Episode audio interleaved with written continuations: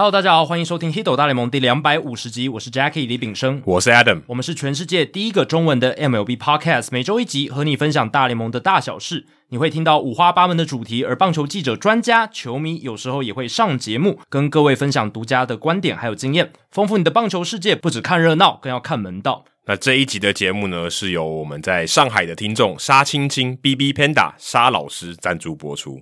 嗯，历史学家沙青青，沙青青老师哦。虽然我们节目应该是没有杀青的那一天呢、啊，对，但是沙青青老师支持我们很久，对对对，对，一直有给予我们鼓励跟一些指教，非常感谢他。对，那如果你想要赞助我们节目的话，也欢迎你到 Google 搜寻“泽泽 Hido 大联盟”，就可以找到我们的赞助的方案。你持续的赞助我们，我们也持续的做好节目分享给大家。那我翻译的大联盟相关书籍《思维误判：好球为何判坏球？冠军总教练真的就是好教练吗？棒球场上潜藏的行为经济学》目前在各大书店仍然是热销当中哦，请大家多多支持。那这一集的念留言时间呢？哦，有点长。对，因为有一位听众啊，针对我们上一集聊的内容，在听众信箱补充了非常多的资料，非常感谢他。对，我们这个神龙见首不见尾的披萨面，好的，我们到现在都不知道他是谁。他在社团里面也是用披萨面，一直匿名这样，一直匿名，而且也没有这个，就是一一个披萨的图案，所以我们也不知道到底是长什么样子。应该不可能长跟披萨一样吧？那他写到说，上一集啊，就就是第两百四十九集，有提到日本职棒混球的这个事件哦。自己也有些兴趣，就上网爬了一些新闻或网络资料，所以他可能看得懂日文哦，应该是应该看得懂。对啊，他大概总结一下，在二零一一年球季之前呢，都是由复数的，就是很多个制造商提供给日本职棒的比赛用球，像是二零一零年就是美津浓、亚瑟士、ZETO、久保田啊这四个制造商提供，当然这个球也都有符合这个联盟的规定的标准啊，不然也不可能上场比赛嘛。再交由各个球团自己去洽谈比赛的主场可以提供这个用球，当然这个比赛的用球也会在比赛的之前也交给裁判还有联盟的单位，但是这种做法就是他认为会引起别人的猜疑，就是诶这个球是不是有动过手脚？嗯，哦，可能就是那也许是怎么样，大家也不知道这样子。那也会有球队因为某些理由在球季中哦变更他的用球，像是要打跨联盟交流战的时候之类的。哦，这是他的信里面写的啊。再来，他提到，二零一一年球季开始，日本职棒就改为十二个球团统一使用美津浓的球，现在称为统一球哦，不是那个统一是那个统，不是统一适用的球哦，是统一规格的球，对，统一规格的球。但又因为二零一一年跟二零一二年球变得超不谈，二零一四年起又有一些变动。那他说，这个不弹球的事件可能就要麻烦野球台牡蛎哦，最近转行的这个萧群大大跟我们的李淑芳老师啊去解答了。对，但其实二零一三年的一个就有换球了，其实那件事情闹蛮大，因为 P 他们有提到嘛，一一年跟一二年球变得超级不谈，结果一三年日本职棒球变得超谈。对，那这件事情其实那个时候也引起了很大的关注。那后来那个时候日本职棒的算是这个叫什么会长嘛，就是日本职棒总会长加藤良三。他就说，为了表示负责，他就宣布辞职。虽然他在记者会上说他并不知道这件事，他不知道有换球，但是因为这件事情引发了轩然大波，他还是引咎辞职。这样，所以二零一三年日本职棒是有换一个比较弹的球，联盟的这个应该是全垒打的这个频率啊，也非常的明显的增加了。所以二零一四年起，应该又是有一些变动了。对，所以可能因为我们不是很确定说到底是怎么样子啊。那他也后来提到写说，日本职棒的混球感觉不像是把各个制造商的球都混在一起，比赛的时候随机使用，而是各个主场的用球不一样，不论是材质、触感还有弹性、弹性系数啊。他写说，报道指出有些教练会选择用比较不弹的球这样子，那各个球场可能都会有一些差异，但实际上到底有没有球团去做这个偷偷的换球的事情就不得而知了。他又说到关于二零一一年前。为何不统一用球？他也找到相关的资讯，那也希望其他听众可以补充。但是他猜八成与利益的这种脱不了关系。那另外他也补充到，这他补充的东西真的很多。刚好看到一个制作棒球机器有关的小故事，虽然跟大联盟没有什么关系，但因为这一集刚好也有提到，所以就跟我们分享一下。有一位叫做石井顺一的日本人，他大概在一九四五年的时候发明了可以自动生产棒球的机器。当时做这个棒球手工做棒球的职人，大概一天可以做五到六颗球，但没有提到一天机器可以做多少颗球。但他写到是可以大量的生产，我觉得有点像工厂这样子。而且这位老兄他有十台的机器，应该是可以做蛮多颗的。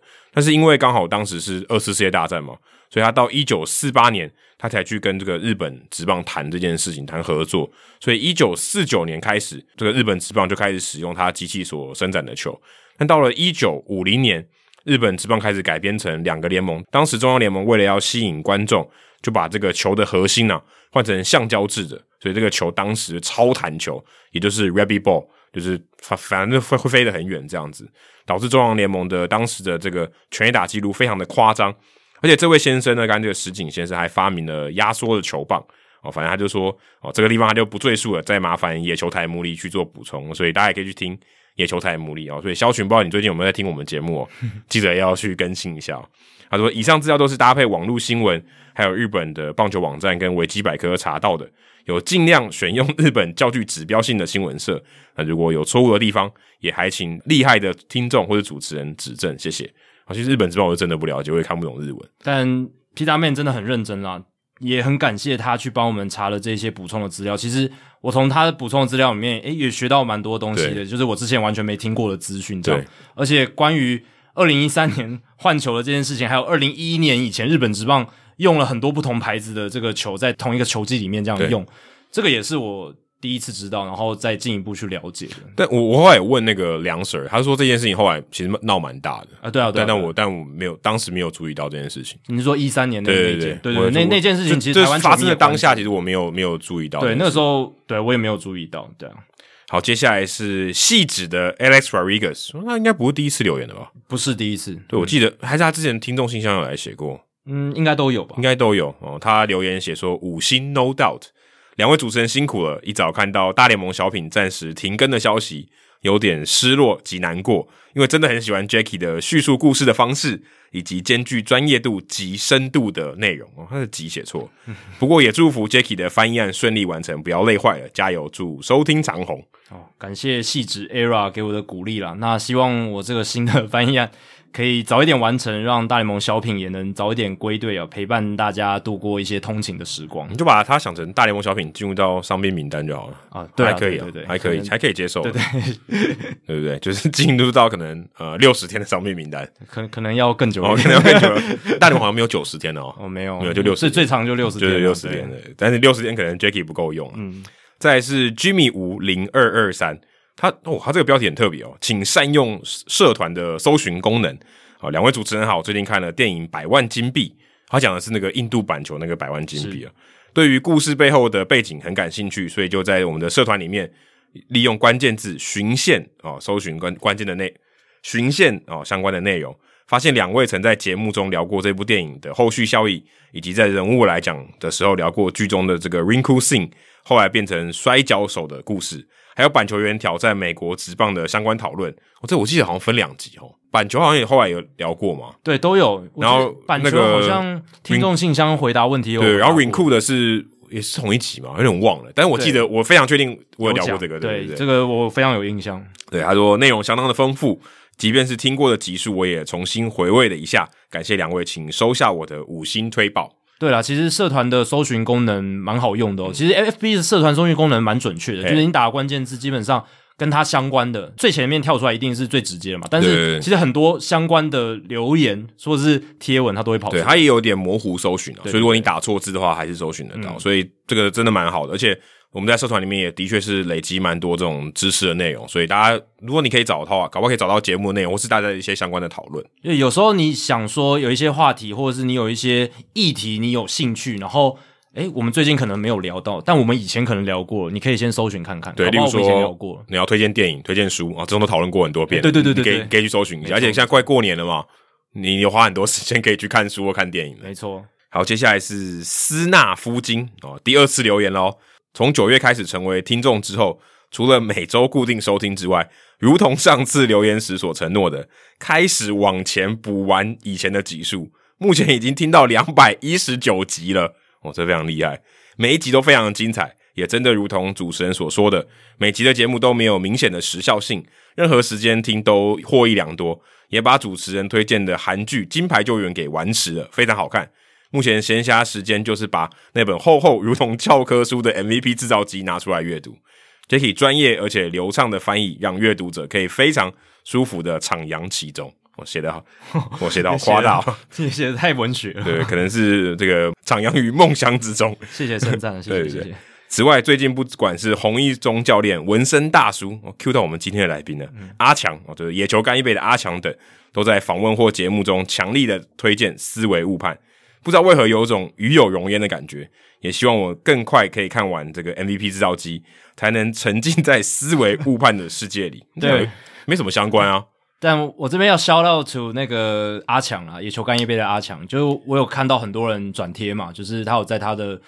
YouTube 频道里面推荐思维误判，那也很感谢阿强有推荐这本书这样子。我突然发现 YouTube 跟 Podcast 有个最大的差别，就是 Podcast 不能截图啊，对对对，对我就不能说啊，我在某某里面听到你的名字，我就不能截图给你。很难分享一个段落，对对，在 Podcast 这也是 Podcast 一个劣势，对，这是一个劣势，但是就是这样子哦，所以这东西有有优也有劣啦。对我们像我们就可以聊。话题聊很久嘛，对，我们可以把一个话题聊得非常深。对，我们可以省去蛮多剪接 剪接的时间，这样子。再来哦，他刚刚称赞完 Jacky，要来称赞我，哦，这有点不好意思念诶，换换 Jacky 念好了。好，再者，不管是曾公或是梁 Sir 提到王牌制作人 Adam，总是赞不绝口。台北市立棒球场的制作跟企划真的超级棒。哦，这就靠他们两个，我其实没干什么，我只有按录音键而已。还是有啦，制作跟企划这个也是一个很大很大的工程啊，对吧？其实。我有听台北市立棒球场啊，第二季我都有听哦，哦，而且台语能听得懂啊，OK 啦，还.还 OK 还 OK。然后最后一集就是曾公跟梁 Sir 真的是就是称赞不完这样子，哦、一路都在称赞的。因为那天我塞蛮多红包给他们，所以这一切种种也让虚长你们几岁的四十多岁的大叔我感觉到后生可畏。台湾棒球界、媒体界，甚至翻译界，能有你们这样优秀的青年才俊，真好，请务必继续加油。哦，谢谢谢谢，而且你听到两百一十九集，快要追上了。嗯，再来是国道一号 Max Muncy 哦，这个开网头份的这个 Max Muncy、嗯、对吧？对，如果没记错的话，没错就是他。那他有响应我们在社团里面的那个赠奖活动了哦，所以他写到说，一人响应，万人到场哦，因为最后只有。Max Muncy 有来留言呐、啊，所以那个包包就是 MLB.com 的包包就送给他。对，对，感谢王威如啊，王威如不知道你有没有在听我们节目，嗯、但是很谢谢你的包包也送到这个喜欢的人的手上。他写说一人响应，万人到场。他这个是藏头诗哦，两位主持人五告专业而且用心，零时差无国界，所以就刚好符合我们今天的集数二五零。没错，哦，哦，有把这个 Adam。有要求的一个条件写在里面。对，两百五十周，周周分享，极其精彩，赶紧订阅分享，继续泽泽赞助，收听一定长虹，再战两百五十年。哦，不是不是，他当中有个点啊，二十五年了，二十五点零年。哦，那个点重要，两百五十年，我可能秦始皇都没有发明长生不老药，我应该也是没办法，没办法，没办法。哦，不过这一集留言很多嘛，可是其实我有发现，全部都是二次留言以上的。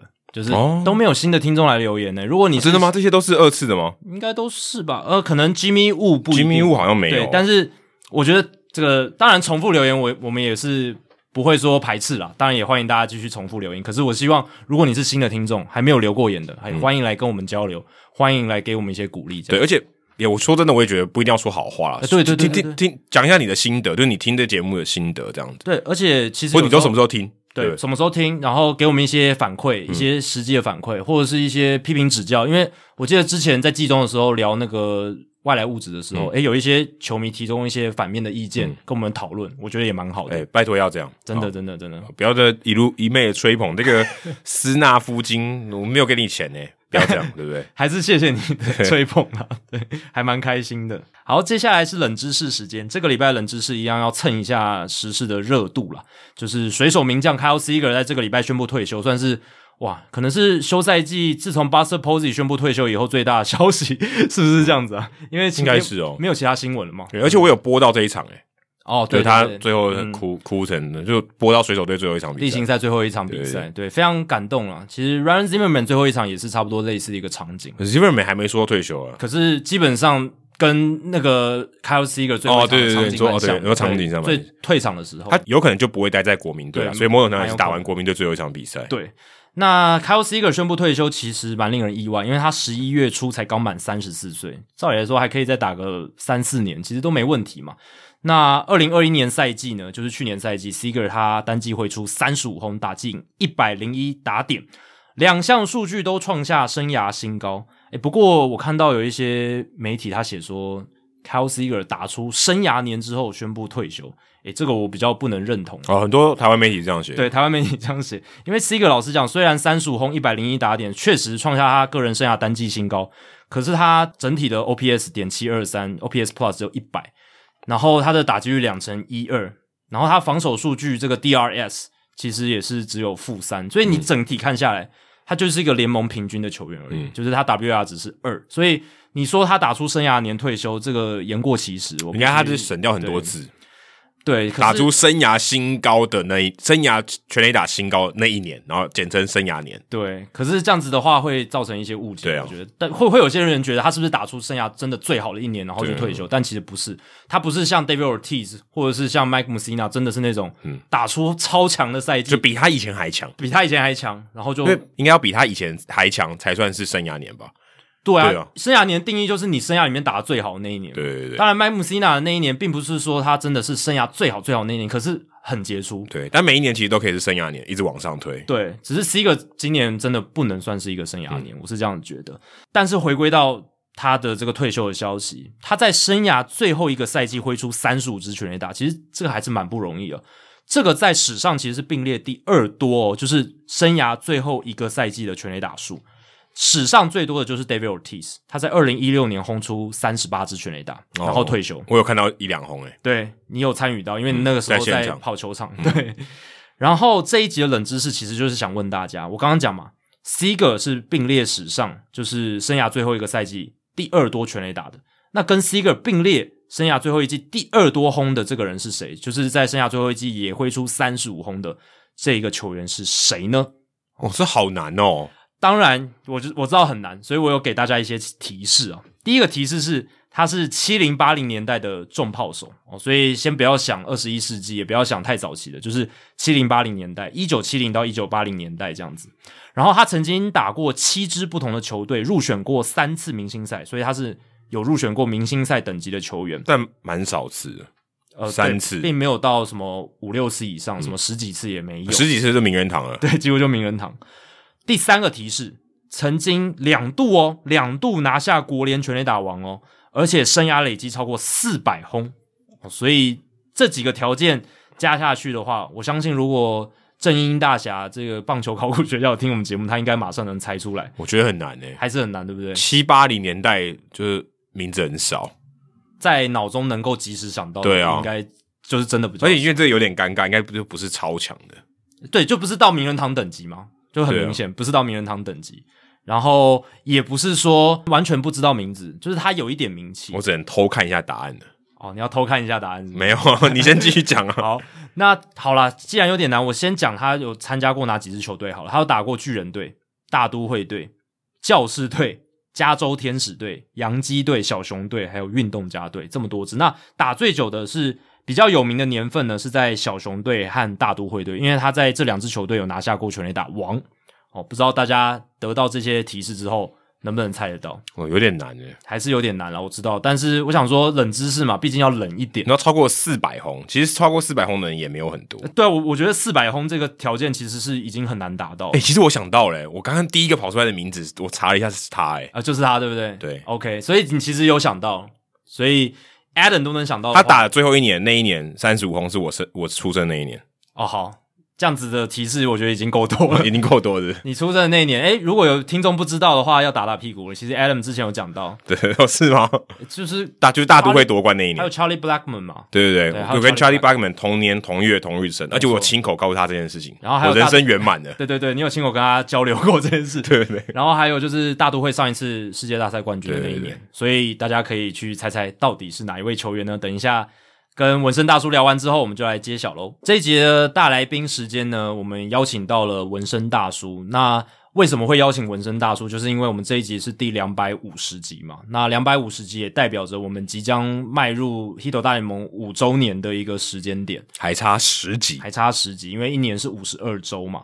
那在两百五十集的里程碑达成的这个时刻呢，想说来邀请一个对《Hito 大联盟》节目有非常重要意义，而且也对我跟 Adam 个人生涯发展有很大帮助的人物，就是纹身大叔。因为其实老实讲啦，这个节目的诞生之后的成长跟纹身大叔有很大的关联。对，然后包括我跟 Adam 后来在不管是工作，就是在美国职棒这个领域，在媒体界去工作，然后去认识别人，去呃交流什么的，其实纹身大叔都出力帮忙哦，嗯、都给予我们很多意见，给予很我们很多鼓励。嗯哦，所以他 对于我们的这个节目的贡献度，如果用 WAR 值来算，可能已经超过一百。我觉得，我觉得有超过一百。真功多少？真功可能也是，呃，可能一百五，都不能不能这样相比，这样不对。就是都是名人堂，都是名人堂，都是 First Ballot Hall of Famer，、嗯、就是第一次候选就应该入选的名人堂人物。那曾公我们之前二二六已经来聊过了嘛，而且其实跟曾公已经聊到。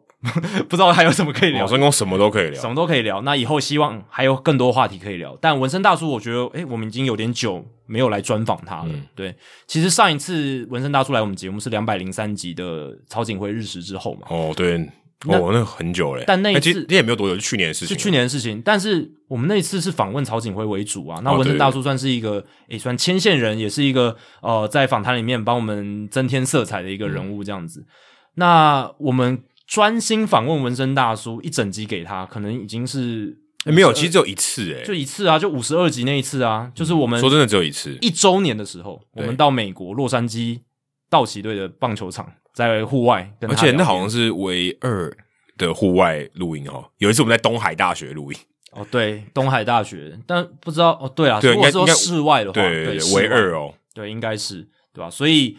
文生大叔对于我们这个节目真的有哦非常重要的意义，在两百五十集里程碑到来的时刻，邀请他来哦，我们不只是回顾而已，我们还有聊很多封馆，嗯、还有一些国际球员签约，然后加上封馆之后可能发生什么事情的话题，这一些也都是文生大叔的专场，所以请大家继续听下去喽。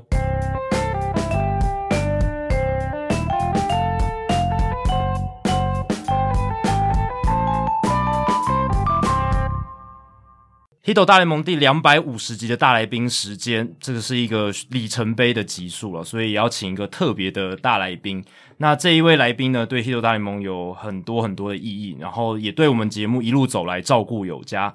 他是纹身大叔，那相信大家如果有听这个运动世界趴的话，都非常清楚他是谁。也在运动世界有非常多的专栏。那过去五年来，其实 hit 大联盟从节目诞生之后，就跟纹身大叔有结缘。那后来一路的帮助我们，纹身大叔你好。Jackie 好，Adam 好，运呃，Hito 大联盟所有的听众朋友大家好，有点久没有上我们节目了，而且而且而且他刚刚也有点口头禅，改有点改不过来，想想说就是在在录运动世界趴，对对对，不小心，其实我是想要偷偷打一个广告的，结果马上就被 Adam 抓到了。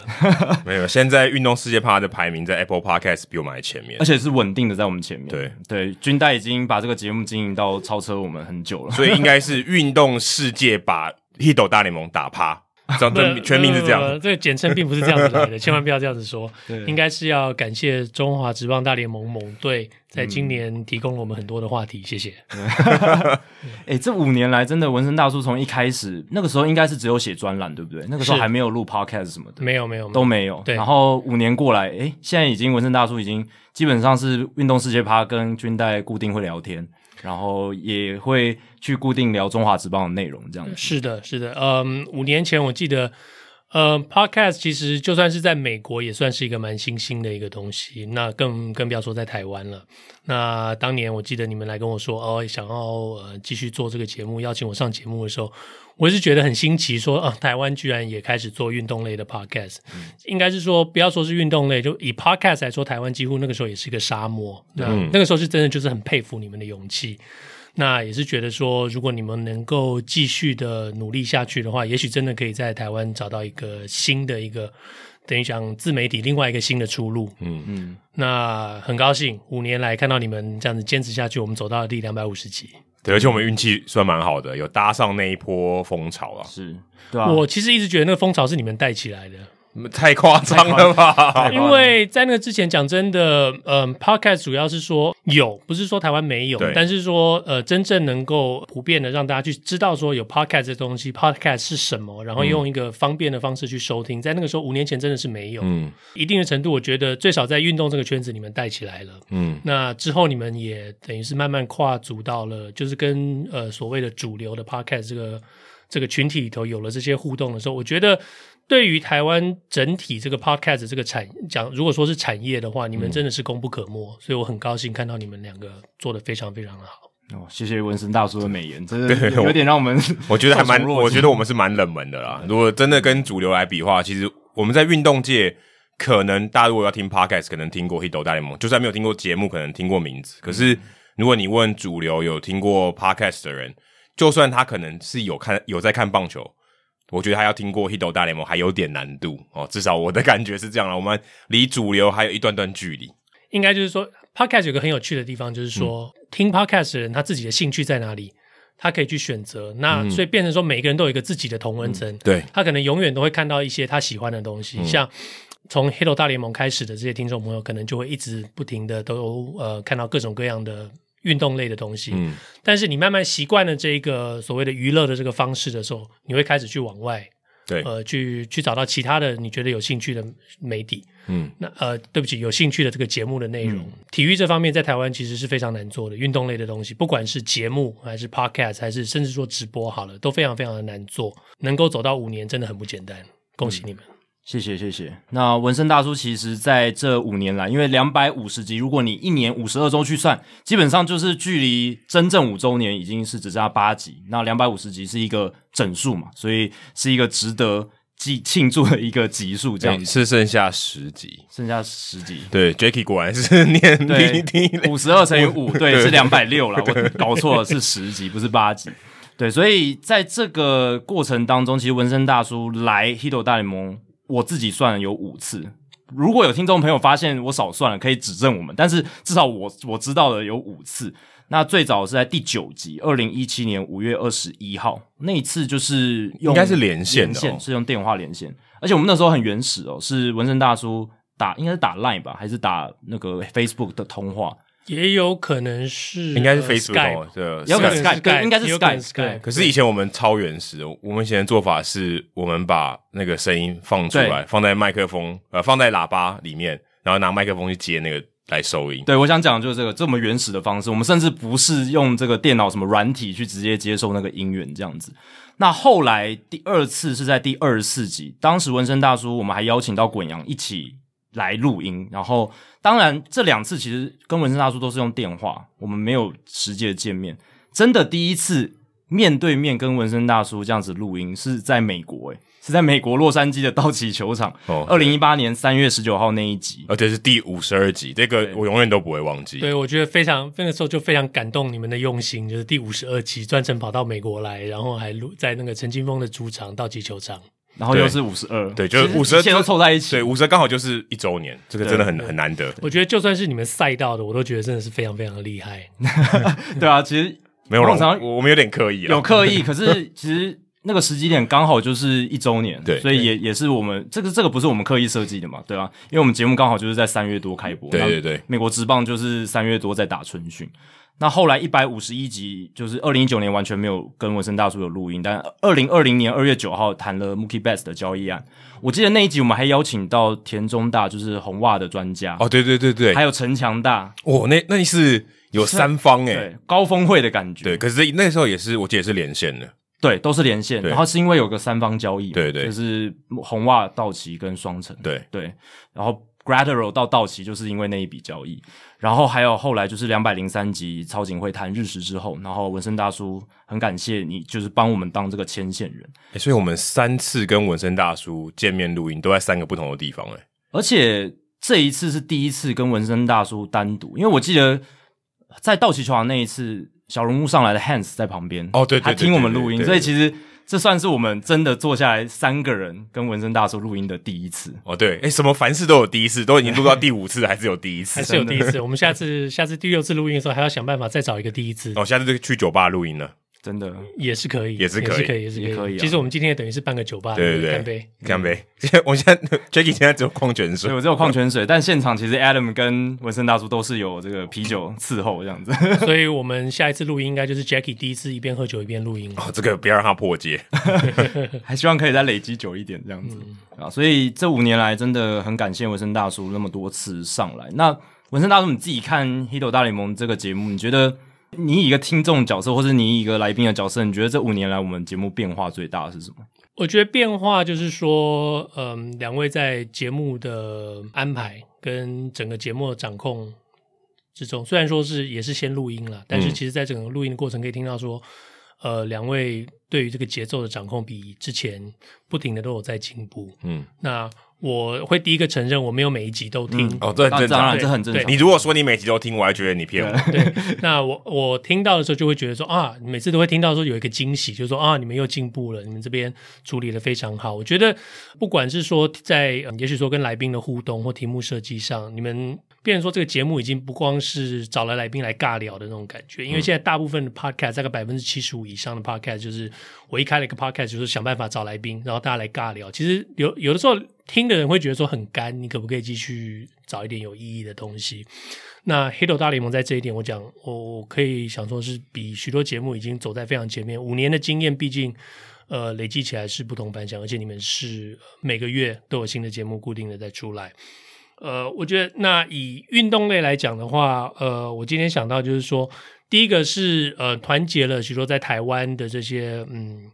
怎么讲？以中文为主要语言的这个美职球迷，嗯、会觉得说啊，原来我不寂寞啊，嗯、不是只有我一个人透过中文在观察这些美国职棒，在在注意这些新闻。那另外也因为有了这样的一个社团，我觉得呃，两位在经营这个社团这上面非常非常的用心。那因为这个节目跟社团这整个连接，其实我认为让台湾呃喜欢美职的这些朋友们也越来越多，然后也越来越年轻。那他们得到了一个很方便的管道，说我不用不再不再觉得说英文是一个很大的门槛，我必须要透过英文才能够去了解这些呃美国职棒的这些新闻。嗯，我有一个很方便很快速的管道，有的时候甚至我还没有这些问题的时候，黑头大联盟就已经先帮我准备好了答案了，知道说美国职棒这些呃最新的新闻或者是未来可能会发生的这些呃事件的这些趋势。真的讲起来，对于台湾美国职棒的这些球迷们来说，Hito 大联盟是功不可没。社团这些互动就更不要说了。大家如果呃在社团里头看到这些呃常驻在社团的所谓的这些专家、这些球迷朋友，大家这些互动其实非常可爱的。嗯，我们大家都会觉得说，哦，真的有一个归属感，好像说 Facebook 打开来看到 Hito 大联盟的这个粉丝团的这个互动的时候，就觉得说，哦，很亲切。这几位这些嗯。呃常常留言，常常互动，这些这些呃，其实跟节目并没有什么关系，就是听众而已。但是有一点变成像意见领袖的感觉，大家就会注意到说，有什么问题上去一问，都会有很热心的这些呃好朋友们来做这个回答。嗯，那我觉得这是这个节目呃，等于说制造出了一个美职的一个生态圈。嗯，这在对台湾来说是非常了不起。而且我记得纹身大叔也常常跟大家互动哦，对，对啊，非常感谢。对，偶尔会上去看一下。那其实会慢慢，大家都会慢慢了解到，说每个人有每个人的专业。嗯，像我对美国职棒，大家都知道我是一个道奇的一个球迷，死忠的道奇球迷。Hito 大联盟这个粉丝页最有趣的是说，真的是集合了所有球队的死忠的球迷，通通都都会在这边。嗯，那所以你每一个球队球迷都可以找到一个专家来帮助你。得到你所有需要的资讯。哦，希望真的有。我现在有点怀疑我们有没有三十队的专家。那我们大家来点点名好了。对啊，可以啊。下次点点名。如果你有任何关于某一队的问题，嗯、你就把这个问题在我们社团丢出来，看有没有人在下面回应。哦，一定会有人捡，对不对？对，如果每一题都能够有这样子有人回应的话，那就应验了。这个纹身大叔所讲的这样子的一个，我记得是不是有点过一次名，就是说所有的这些呃大联盟球队的粉丝页来这个哦，对对对对对对对，有这样做，但有一些还真的是很很冷。确定有球队没有没有来报道吗？有粉丝页没有来报道吗？如果连马林都有的话，就就我想像海盗队我就没有看过，对，可是海盗队我们有就是有球探嘛，有 Roger，所以其实基本上也是有专家，而且海盗队有很多台湾的。历年来有累积很多台湾的球员，对，是这倒是真的。好像徐志伟教练，我们也访问过，对，所以海盗应该已经算也算很冷，也算被很冷门，也算非常很冷门的，是吧？红人红人有亨利，对，红人有亨利，对啊，所以其实还是有一些冷门的球队，其实有一些专注于他们的粉丝在台湾。皇家可能很少，皇家中国那边有。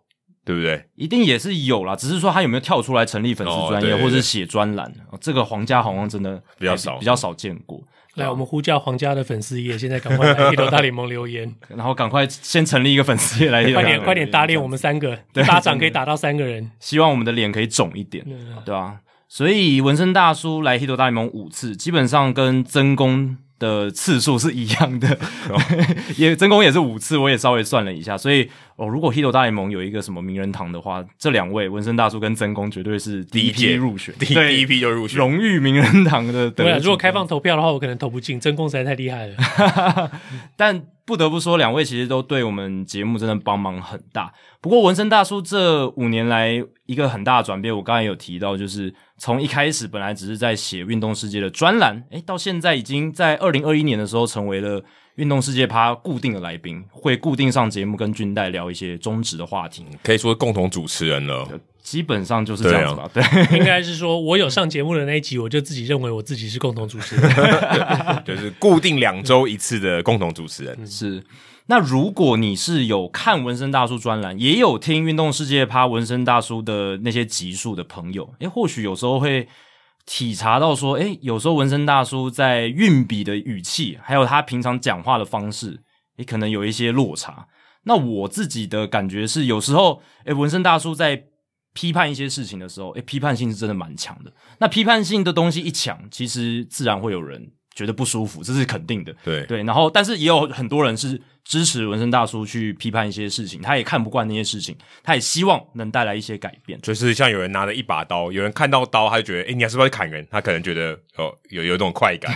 有人看到刀，他可能觉得我要被捅了。他觉得那是不公不义的事情，你要去解决。但，但他只是拿着刀而已，他什么事都没做。可是我只是想要切水果，对，他他只是切水果。但有人就会害怕，对，有些人会害怕。那纹身大叔，你自己会用什么样的方式来面对这两种不同的形式？你在写专栏的时候会怎么样传达你的情绪？你在跟军代聊这些 podcast 话题的时候，你又是怎么样来阐述的？我觉得，呃，文字就是，嗯，Jackie 自己也知道，文字比较能够花时间去酝酿。你在打字之前，你可以，嗯，可以去想，然后打出来的东西，你觉得读起来不顺、不满意的时候，你还可以改。那文字就是一个需要花时间的一个堆叠，但是文字的一个缺点就是你没有情绪，嗯，或者说你你表现在文字里头情绪很容易被人家误解，对，嗯，对。我想我们大家可能都有这个经验，就是说你跟一个朋友在传讯息、在传 Line、在传 Message 传来传去的时候，可能对方突然生气了，然后打电话来骂你，骂了一顿，嗯、然后那你心里觉得莫名其妙，说你为什么骂我？然后他就会跟你讲说，你讲这句话的时候就是那个意思，你讲这句话的时候就是、你说可是我完全没有这个意思啊，你误会了。你要搭配 emoji。搭配 emoji 其实没有用，对，我觉得文字它只能传达部分的语调，它它是有语调的功能没错，可是只有一部分，但有声音辅助的话，你的听觉去辅助，才能真正去了解这个他表达者的一个意思。不过可是聊天的时候引用 emoji OK 啦，就让人家如果你放个叉 D，人家觉得哦，至少你是在开玩笑，是有帮助的，但我觉得还没办法到百分之百。可是他写文章有叉 D 很很怪，不太专业。对，对我尽会我会尽量避免这些东西。那但是，譬如说，你像我们平常讲话的时候，同样是 TMD 他妈的三个字的时候，有的时候是一个发语的口头禅，有的时候是哈哈哈讲出来的。嗯、但是你用文字打出来的时候，人家就会觉得你在骂人。哦，看起来就很凶很凶。对，你可以，因为你在讲的时候，你可以笑眯眯的讲 TMD，你也可以很凶的讲 TMD，那、嗯、你可能是同一句句话里头。对。你譬如说，你做了一件很蠢的事，我可能可以笑眯眯的跟你说你 TMD 白痴，嗯，但是我也可以很凶的说你 TMD 白痴。那同样的情况之下，对，你会来你我我很凶的时候，你可能就会跟我吵架，你干嘛笑我？嗯，对。那我只是笑眯眯的话，可能就是朋友之间大家就开开玩笑说，那你又怎么样，就就没事了。那这就是文字跟影音来说最大的一个差别。影音的话，如果是有影像，你还有还有表情，脸部表情，影像还有一个表情，对对对对对。所以怎么讲，脸上的这个表情，我们我想我们就算用录音的，只听到声音，大概也知道这个人是在笑、在生气，还是只是在开玩笑。所以那个这都很清楚。那我觉得我会希望就是说，如果需要讲道理，把事情好好讲清楚的时候，我会用文字的事情比较多。譬如说像，像呃，我们如果要讨论职棒名人堂的这个架构，好了，怎么样选球员呢？怎么怎么样球员要怎么样可以被选进去？嗯、然后如果说呃，这个球员时间到了，他落选之后，还有没有别的方法再被选进去？在这种时候，我可能就会文字慢慢一层一层把这事情写清楚。嗯、因为有的人可能读到后面，突然发现。觉得觉得哪里看不懂的时候，他可以回头再去看。嗯嗯。那我今天如果用录音的方式在 podcast 里面讲，或者是直播的时候讲，那我可能一路讲下来，我可能我自己都会搞混，我可能回头再解释一次。那大家听来听去，可能也会听混混掉。变成说这种需要比较详细说明的东西，我会倾向比较喜欢用文字去表达。我们就拿中华职棒最近讨论度非常高的那支蓝色的球队来讲好了。嗯、那有很多事情，其实大家就是要的是一个情绪上的抒发。OK，对于球队的运作的不满意，或者是对于球队的一些呃状况，大家想要做讨论的时候，嗯、其实很多时候是一个情绪的抒发。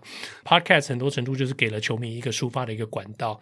那有的时候导入球迷这些情绪，或者帮助球迷去抒发这些情绪，嗯，对于这个节目本身有的流动有很好的帮助。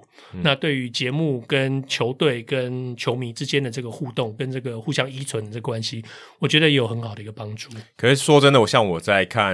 大叔写 WIT 的时候，What I Think 的时候，因为因为我认识大叔，所以我在看这些文字的时候，我会觉得他在我耳边讲话，所以他写的就是算蛮口语的，然后而且你可以感觉出来这是大叔在讲这些话，嗯，所以我会感觉到一些情绪，然后当他写到有点不爽的时候，你会觉得他的语气开始变强，好，语调开始变高，然后开始有点用力，可是你在 Podcast 里面听的时候，那个感觉更明显，嗯，我就真的觉得。哦，虽然他没有直接揍你，嗯，但是你会觉得他有挥拳过来那种感觉，嗯，应该就是说同样的事情，如果我在文字已经能够让你感受到我的情绪的时候，那你就应该可以想象，我如果真的用说的时候，我的那个情绪会怎么样？大概就是 podcast 那个样子。所以这样其实这样听下来，感觉 podcast 更适合你，诶，就是那个情绪的表现。因为说真的，我跟 Jackie，我们呃，我们至少我们在 podcast 的时候。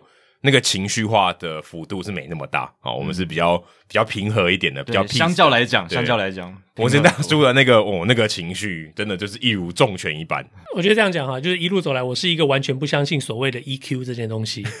OK，我觉得，我觉得你为了让人家觉得你 EQ 很好而去控制你的情绪，而去压抑你的情绪，我觉得那是个完全没有必要的东西。OK，呃，EQ 不光只是说让大家都开开心心好好的，嗯，EQ 的更重要的一点是，我觉得是要让你自己好好的。OK，哦，那你你你自己都不能好好的时候，你去表现出一副好像大家都很和谐、大家都很平平和的样子的话，其实那没有什么必要。那你去跟军代录完，你会吃降血压的药吗？我不会，因为我血压非常非常的正常，我完全不需要吃药。因为我听听完，我觉得大叔你需要冷静一下，冷静一下，cool off 一下。呃，没有没有什么呃，是一罐好啤酒没有办法解决的事情。哦，要两就可以，就是两罐。对，如果一罐没有办法解决的话，就喝两罐。对，嗯，对啊，我自己读大叔文章的时候，有。时候也会发现说，有时候大叔会用一些那种反讽式的方式，其实不明讲，但是其实意思已经在那边，带着一点酸味这样子。可是那个用文字，我觉得蛮容易误解的。对啊，所以有些人就会觉得，常常会说反串要先注明啊，啊，就是因为他没有语气。有些人就会觉得大叔就是很恶意在攻击人家，但其实就只是一个带着一点诙谐效果的反讽这样子，对对啊，所以这是我自己读大叔文章有一些点我看到的这个形式这样。Jackie 讲到这个，我有一个非常明确的一个例子，就是几年前同一的那个 Springman，对对，他的这个例子就是说。呃，我用反讽的手法，就是说我写了，就是说我最讨厌的就是来台湾骗吃骗喝的外国人，嗯、怎么样怎么样？如果他真的是这样的人的话，我相信我一定会第一个出来谴责我。哦，当然那时候大概文句是这样子，但是真的有人就是直接拿了这个文字，就觉得说我是在说，呃，Springman 是一个骗吃骗喝的外国人。那真的是私讯来问我说：“你怎么可以这样子讲他？他是一个很好很好教练。”我就说：“对不起，这是一个反讽的手法，这是中文里头。你如果直接按的是 Google 翻译的话，那很抱歉，你没有达到这个中间的这个意义。那我想，呃，Adam 跟 Jackie 都很知道，翻译其实真正最难的，呃，是在最后的那百分之三十，就是那个文字之间的那些隐含的意思。弦外之音。对，你如果没有办法掌握住两边的文化，都有一些了解，你有时候你真的会。错过这些东西，那反而就会让你翻译的过程当中完全出了错。因为你如果有一些语句，你只读字面，其实真的是会解读错意思的。对，对你没有读到文字背后的作者想要表达的更深层的意思。我我去美国，我学到一件事情，就是人家讲 “you can do better than that” 的时候，这这句话如果你翻成中文说，你可以做得更好，在中文里面。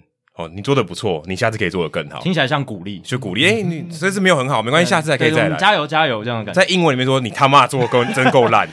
对，就是你这次你这烂透了，你给我下次重来。对，但对，同样一句话，对，这是很好的例子，就是、就是、那个语境不同，文化不同。即便人家是很非常心平气和讲这句话，但他就在骂你。Yeah, 人家会说，You can do better than that. Come on，嗯，对，语气上也会改变他的一个意思，对对对对对，没错，对吧？所以这个也是大家可以再多多去自自己在读一些文章或者听人家在讲话的时候，也可以再去多思考一些这样子。对，或者说你听完这一集，你可能第一次听到纹身大叔的声音，但你之前可能都有看他的专栏，之后你就会有一个效果，就是你会在他的专栏里面听到他的声音。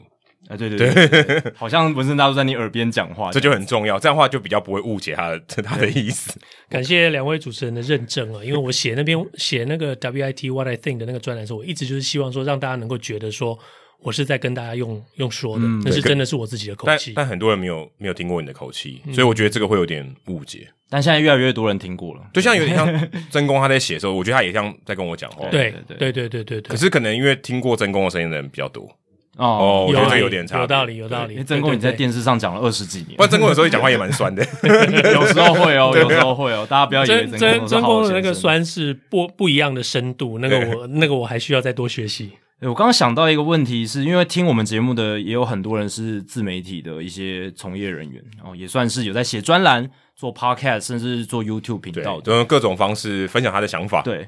那我想帮他们问的问题是说，文森大叔也是算经营自媒体，也现在有写这么多年的专栏，然后也有在做 podcast。那其实文森大叔，你面临到非常多的批评，这些批评是，呃，如果你有去上 PTT，基本上多多少少都会看到说，有一些人不满文森大叔的一些发表的言论哦，或者是发表的文章这样子。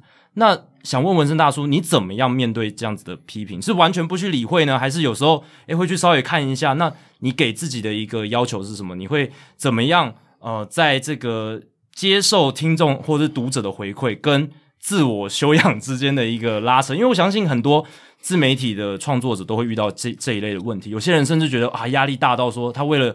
呃，去迎合他的受众群，然后他会觉得自己压力很大，然后甚至为为此去改变很多事情。对，那你会想给他们什么样的建议？甚至很多人他之所以他不愿意，他就算有料，他之所以不愿意出来做自媒体，最重要的原因就是怕被骂。没错。嗯，我觉得你不管是什么事情，你如果一开始你就怕的话，这件事情就不要去做。嗯嗯，我觉得我太太之前常跟我讲说，想就去做。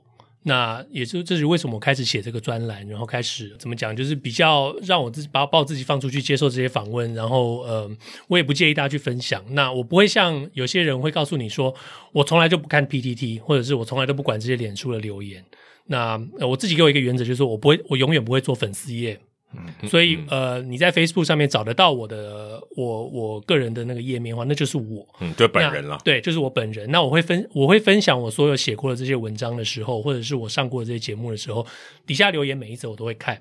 那我如果我蛮常在 PTT 上面看新闻的，嗯，那如果有我的文章分享的话，底下留言我每一则都会看。所以，呃，你们可以尽量留言，没有关系。OK，那大叔真的就是活在美国，美国时间蛮多的。对，我我对我我不怕，我美我美国时间真的是蛮多了，我也我也不怕不怕承认哦，我很闲，所以每一则留言我都会看。就像 Jackie 刚刚讲的，有有有反酸我的，有批评我的，或者这些都没有关系，因为我会一直去看。那有道理的东西，我觉得这就是我。自己不足的地方，让人家有这些这些批评，那就是我继续去改进。那我觉得合理的批评，我想两位也碰到过。那这些都都是其实表示他们关心你，嗯，表示他们在意你所说的这些话，他们来纠正你，或者说他们来呃给予你一个不一样的方向去思考。那我觉得这些都是让我们能够更更进步的地方。那有一些是为了酸而酸的，嗯，那个很清楚。那我我我最常看到的留言就是说，哦，看到是纹身我们就就左转，对对，就不看，嗯，没有关系，因为。我要的就是你点击啊，你已经点进来了，谢谢你。OK，你你不看都没关系，你已经点了。开当然开玩笑，严格来说就是说每一个东西我都会看。那我也谢谢大家留言。那这个东西我觉得可能跟年纪也有关系，可能跟经历也有关系。就是说，讲真的，呃，文字或者是语言这些东西不会影响到我。嗯、OK，呃，英文有句话，Jackie 应该也听过，就是嗯。呃 Stick and stones may break my bones, words will never hurt me. OK，、嗯、就是棍子跟石头可能会打打断我的骨头，可是文字永远没有办法对我造成任何伤害。那你今天你如果在路上堵我，你要来打我的话，台湾治安很好，有警察，所以也没关系。OK，那文字这种东西我是一点都不害怕。那我也谢谢大家给我这些批评指教，我非常感谢。嗯、而且文森大叔其实他是很希望能跟读者互动，因为你就有回答，有点像我们听众信箱的单元嘛。你的专栏是有回复读者的这个留言的一个。专题，所以定期的有时候就是会去回答网友给你的一些问题。那其实文森大叔回复的也蛮用心，有些真的是写的非常长，然后来去回复读者的问题。我相信初衷也是希望可以更多的交流，然后可以跟网友的交流过程中教学相长嘛，大家彼此都可以一起成长。我一直觉得在台湾，我们在职业运动的推行上面，在各种运动推行上面，台湾喜欢运动的人不够，所以我们我们。在这个领域里头的人有一个很大的责任，就是让更多人去喜欢运动。嗯、不管你是喜欢棒球，你喜欢篮球，你喜欢其他的运动，因为我们在讲，呃，就讲就讲中华职棒好了。中华职棒现在只有五支球队，我们希望能够六队，我们希望能够八队。嗯、那为什么没有？因为喜欢棒球的人不够多。也许喜欢棒球的人非常爱棒球，但是像美国那种只是。普通喜欢棒球，一点点喜欢棒球，但是就愿意进场去看比赛的人，台湾不够多，真的不够多。嗯、台湾一场比赛五千人，讲出去是个笑话。台湾最高殿堂、最高层次的一个棒球，一场比赛只有五千人、六千人，讲出去是个笑话。在美国，Adam 也知道，厉害一点的小联盟球队，平均可以七八千人。对对，所以在台湾，你有什么资格去跟他讲说你爱运动，你爱棒球？连马林鱼整个空空荡荡的。这个账面上有一万人，也是有一万多，将近一万人。对，那账面上所谓讲账面上账就是收到钱，对，最好这个票是卖出去的。但人家有没有来？但绝对球场可能只有两百个人。对对，所以透过跟读者互动、跟听众互动，我们做的其实都是类似的事情。我们希望让台湾的运动民不是只有被动的接收哦，被动的看一些免费的比赛，嗯、而是要有 input，我也来投入，诶，我也参与讨论，我更了解制度，那我也去批判一些事情，让联盟可以动起来，让。真正投入在里面的人，可以运用更多资源，让这个环境变得更好。对，我觉得我们节目的使命哦，不晓得可能大家也听得蛮烦的，但我们就希望说，诶，你可能对棒球有兴趣了，你开始会看棒球了，你要多了解棒球的。我们是希望可以让更多人哦，再走到下一个阶段。或许我们不是第一个让你说会让你进场的那个动力，或是对棒球感到兴趣的那个节目。可能听我们，如果你真的没有看过棒球，听我们两个讲，真的就是当催眠在在听而已。但如果你对棒球有一点兴趣的话，我觉得我们是可以帮你，让你更喜欢棒球。对，把你推进这个坑更深一点，把你埋起来，把你埋起来。对。那说到纹身大叔写的文章哦，最近纹身大叔也有写到大联盟封管的议题。那标题应该也是想要去吸引读者说，诶，我来解释一下封管跟罢工，诶，这个差别是什么？你真的了解这个运作的道理是什么吗？那这个东西其实我跟 Adam 也有在之前的集集数有聊过，但我们想要请问纹身大叔的是。这个大联盟的封馆，对于大联盟产业、大联盟球迷来讲，都是一件非常重要的事情。接下来这一年，我跟 Adam 有没有更多饭吃？有没有更多的这个？你怎么会问这种问题？你现在有正职、欸，对了，我才我才要担心吧。但是对于我们摆 case 的喜欢 Hito 大联盟，对啊，就是喜欢大联盟人来讲。都是蛮重要的一个发展的关键。但如果明年大联盟没有如期开打，就像二零二零年的话，我们要撑很久没有比赛的话题，对，会有点辛苦。我们节目是还好，但是至少像我的公司，我来体育台可能就会觉得很困扰，因为这个合约已经签了嘛。哦，对，对要播比赛，结果没比赛可播，哇，这问题很大。那想请问文森大叔的是，你个人推测这一次的封馆什么时候会结束？会在春训之前？还是会吃掉一点春训，在例行赛之前，还是会吃掉例行赛呢？还是会直接都没有？这么严重？我们我们先可以排除掉直接都没有这件事情了，嗯、不可能会发生。呃，我个人认为，嗯、呃，应该会在春训之前，或者是也许最多最多占到一点点春训，嗯嗯、呃，这个事情就会解决。所以感觉大家蛮乐观的哦。呃，这不是乐观，这是一个一个经验谈了，就是说。呃，从九四年的这个罢工之后，九四、嗯、到九五年这个罢工之后，大家嗯，不管是球员工会，不管是联盟这边，大家都很清楚的知道说，真的会让球迷生气。嗯，OK，像刚刚 Jackie 讲到说，这个罢工让球迷非常困扰，其实球迷一点都不困扰。嗯，因为对球迷来说，这是百万富翁跟亿万富翁之间的战争。嗯，我每对美国球迷来说，我现在带一个一家四口去看一场比赛，是几百块美美金的一个一个付出。那对于呃受到这些疫情的影响，受到这些嗯、通货膨胀的影响，一个球迷他愿不愿意再弄个四五百块，就为了带一家四口去看一场比赛？这是一个很大的问题。对于大家来说，这是很大的支出。但是对于所有这些大联盟选手来讲，这几百块对他来说，他一点都不在意。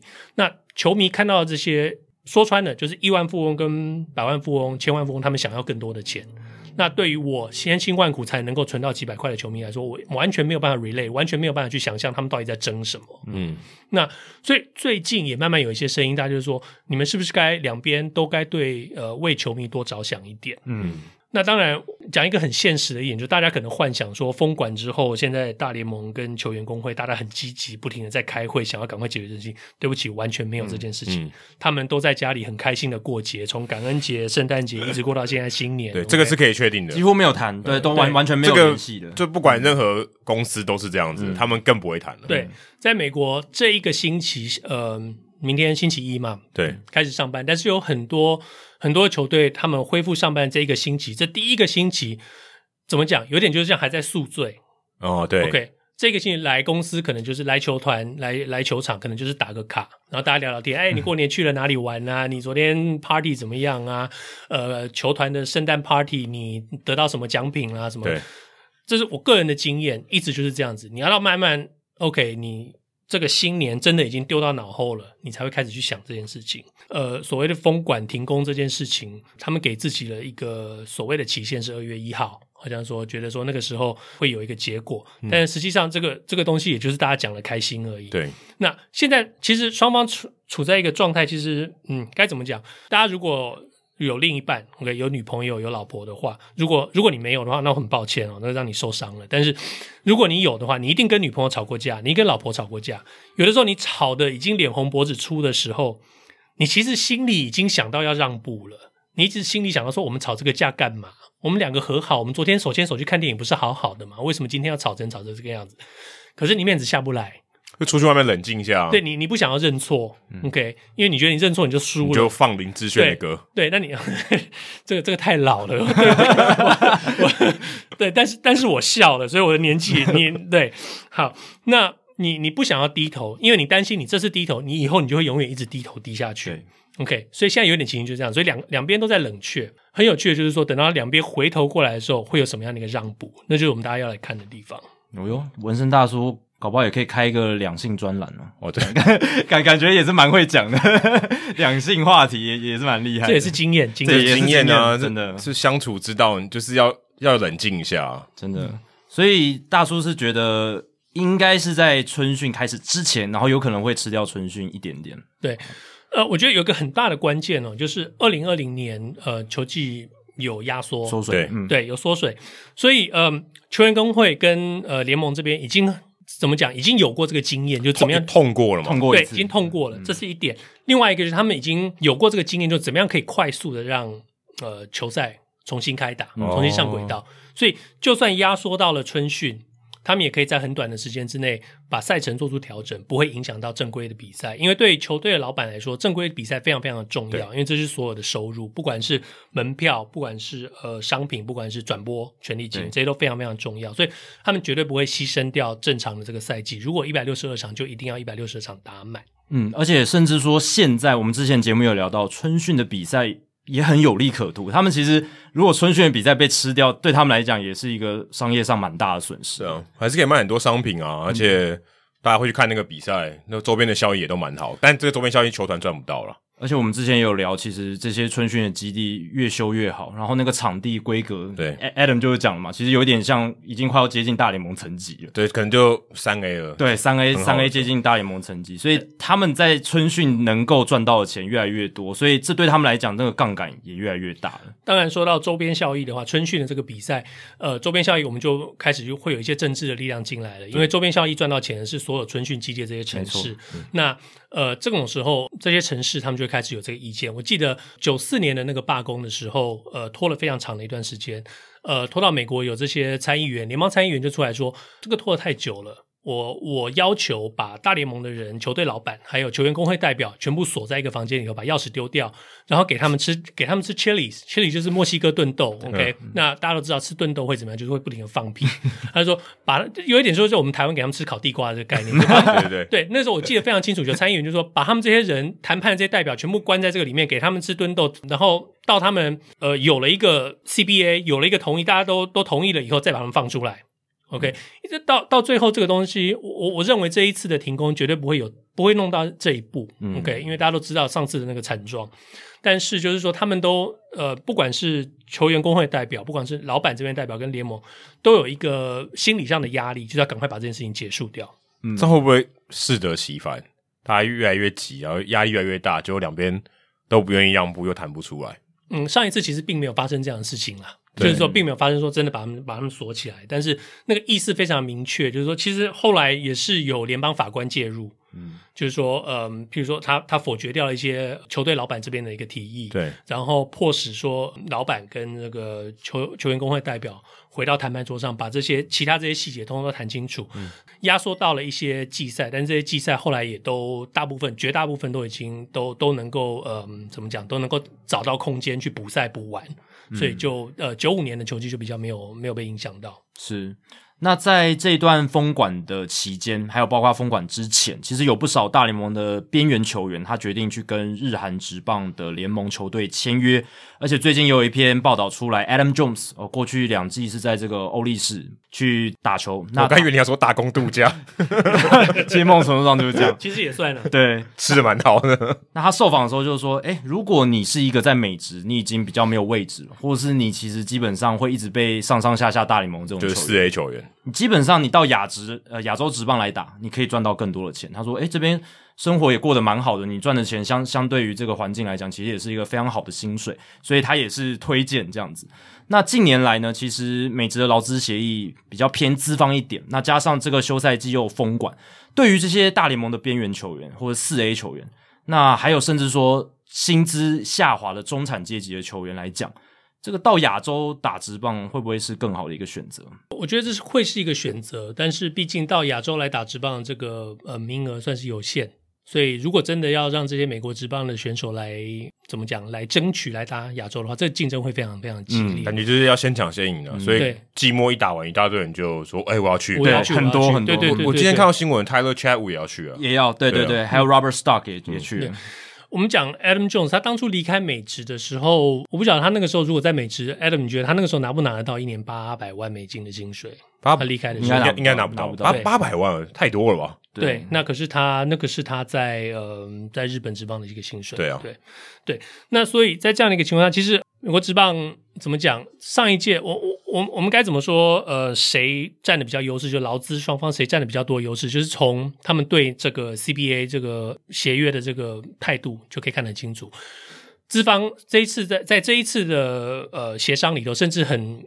很直接就跟球员代表、球员工会代表讲说，我们不介意照着旧的这个继续走。嗯，那所以这个很明显，其实你听了听了你就知道说，那表示说他们对这个过去非常满意，就占便宜了。对，那当然非常满意的话，就表示说他有占便宜。嗯，那这个为什么不想改变？对，就不想改变。嗯、OK，那美国职棒我们知道最低薪大概是呃五十六万，对，五十六万加上零头，对不对？那呃平均薪可能四百多万。嗯，okay, 对对，差不多。但是平均薪不是重点。因为你有那些拿了好几亿的这些选手，你要算中线，中线薪水的话是一点呃一百万，一百多万对，一百万出头，那就是底薪的两倍多一点。对，那当你一百万出头的时候，但是这些中产阶级，像嗯，Adam Adam Jones 在美国，你不能说他是中产阶级在美职，但是他到日职可以拿到八百多万的时，八百万的时候，呃，稍微低一点的，像 Tyler Chatwood 刚刚讲到，他也许他就可以拿到。比他在美国能够拿到更好的薪水，而且最少他是稳定的。对，他可能在，他可能只能拿到小联盟合约，在美国，对啊，对，很有可能的。对，那当然，大家会觉得说韩国职棒的那个规定，就是说，嗯，第一年签约是一百万美金的这个、嗯、这个规定，这个上限，OK，觉得说哦，一百万美金不怎么样。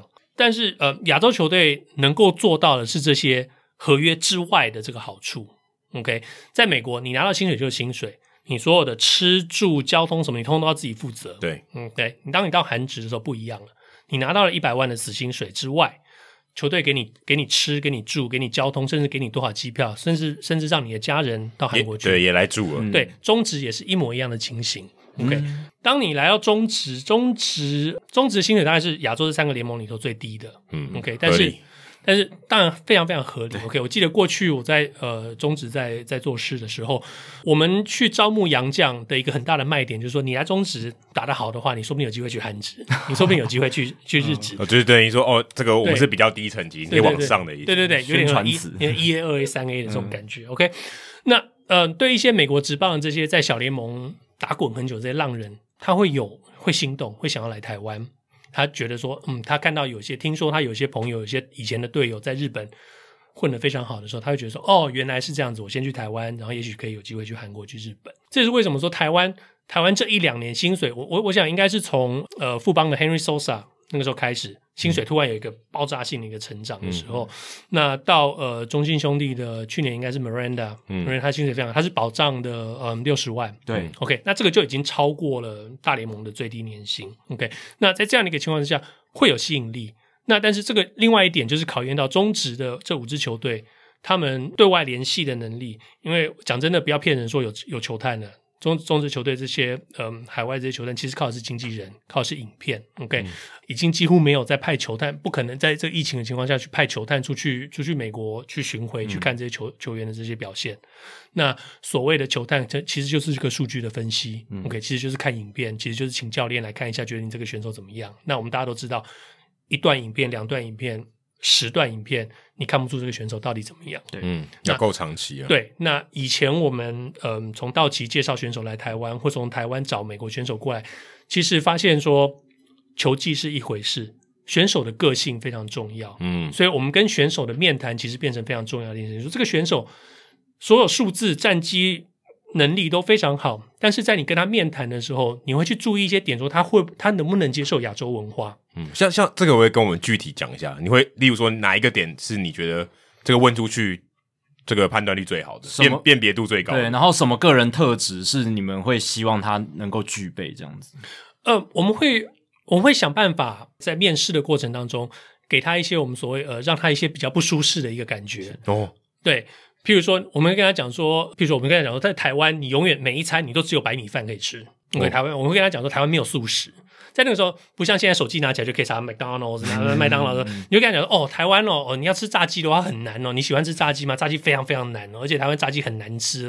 跟他讲，或者你你问会问他说，你喜欢最简单的，问他说你喜欢吃亚洲食物，你最喜欢亚洲食物是什么？嗯嗯，对，他可能可以知道他有没有研究的。对，对他如果直接跟你讲说，哦，那个太恶心了，我没办法接受。OK。很少有选手会直接这样子讲，但是他会，他可能会讲一些呃公关词典，会说哦，我我很愿意尝试新的东西。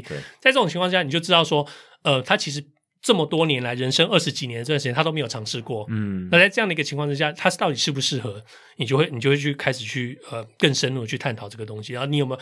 其实讲的讲的比较现实，你就问他说啊、呃，你有没有亚亚裔的朋友？OK，哦，OK，或者对，或者说呃，你你问问他说，你对这个雅裔朋友的文化有多少的了解？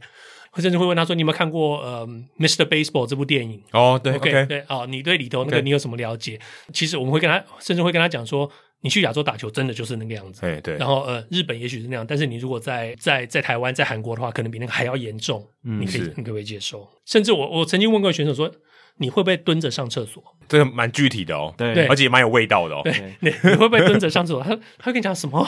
我说呃，对，蹲着上厕所。因为美国人真的不知道这件事。Dan Straley 这个大联盟之前的投手，他去韩职的时候，他好像过境台湾的时候有拍一张照片。对对对对，这个蹲式马桶，这个我印象非常深。他说他没看过这个东西。对。对对，连陈伟殷也没有告诉他。对，这个文化差异就就摆在那边。对，有很多这些文化差异，这个这个就就从选手身上会看起来。所以我们常常会觉得说，为什么有大联盟资历、丰富大联盟资历，甚或者三 A 资历选手来台湾一下子就爆了，或者一下子就走了。所以说在台湾成绩也不错，但是他还是走了，因为不光只是球场上的东西，对于选手来说，球场只是一天生活的百分之四十、百分之五十。他还有剩下更多的时间，他要在这个地方生活，嗯，呃，以一个一个社会成员那个身份在这边生活的时候，他如果在对这个生活他没有办法融入，他压根没有办法接受的时候，那他来这边他会很痛苦，嗯，那这也会影响到他在球队的表现。我我其实之前有没有问过这个问题？好像有问过，诶，就是有蛮多呃来过亚洲的这些洋将，然后可以到，就是说回到美国可以当教练。我不知道这个可能是一个幸存者偏误还是什么，但是。例如像封神，然后他回去也当教练了。；Mickey Callaway 也回去当教练了；布鲁斯他也回，他他也回又回来当教练了。他们都待过台湾，然后还有马林鱼那个 Hill 哦，对，他在亚洲 Trey Hill，Trey Hill 嘛，呃，Trey Hillman，Hillman，Hillman，对，Hillman。当过总教练，他在日职、韩职都当过，但就没有来过台湾。他现在好像也离开马林鱼了，所以像这样的人，其实我都蛮好奇，说他们是不是真的就是对于不同的文化或不同的人接受度真的就比较高，才会有符合来台湾打球的一些资格。嗯，很有可能。然后这个这个事情很有趣的一点就是，你可能会觉得说，在大城市或者说在纽约、在洛杉矶这种华人比较多的地方，亚洲人比较多的地方，人会对文化适应的比较好。其实不一定，这完全是看个人。像我记得以前兴隆，嗯，有位左投手叫做嗯 Jeff Andra 飞勇哦，飞勇帽帽子都不洗的那个，对对对对对，他。他是一个白人，嗯，他白的不能再白，他是嗯，Kansas 来的，哦，OK，但他帽子不白，对，哇，帽子也是白的，因为那个汗干了以后，那个颜是白色的，哦，对，你会觉得说啊，这个很白的这个人，应该在 Kansas 也接触不到多少亚洲人，怎么？然后，但是很妙是，他来台湾，他非常非常能适应，因为他非常热爱便当，在那个时候的，大家大家可能回想十几年前中华职棒，可能不是太多人知道，就是说。并不像现在的职棒球队有非常好的餐后的这些、嗯、呃赛后的这些餐点很漂亮，像自助餐一样把费那种感觉。对，在那个时候真的就是比赛前管理就拎着两三个大塑胶袋里来，就是就是球场附近的路边摊有什么东西可以买，嗯、呃，管理就会拎进来，一人发一包。基本上跟你在河滨或是在记者室吃到的东西差不多。对。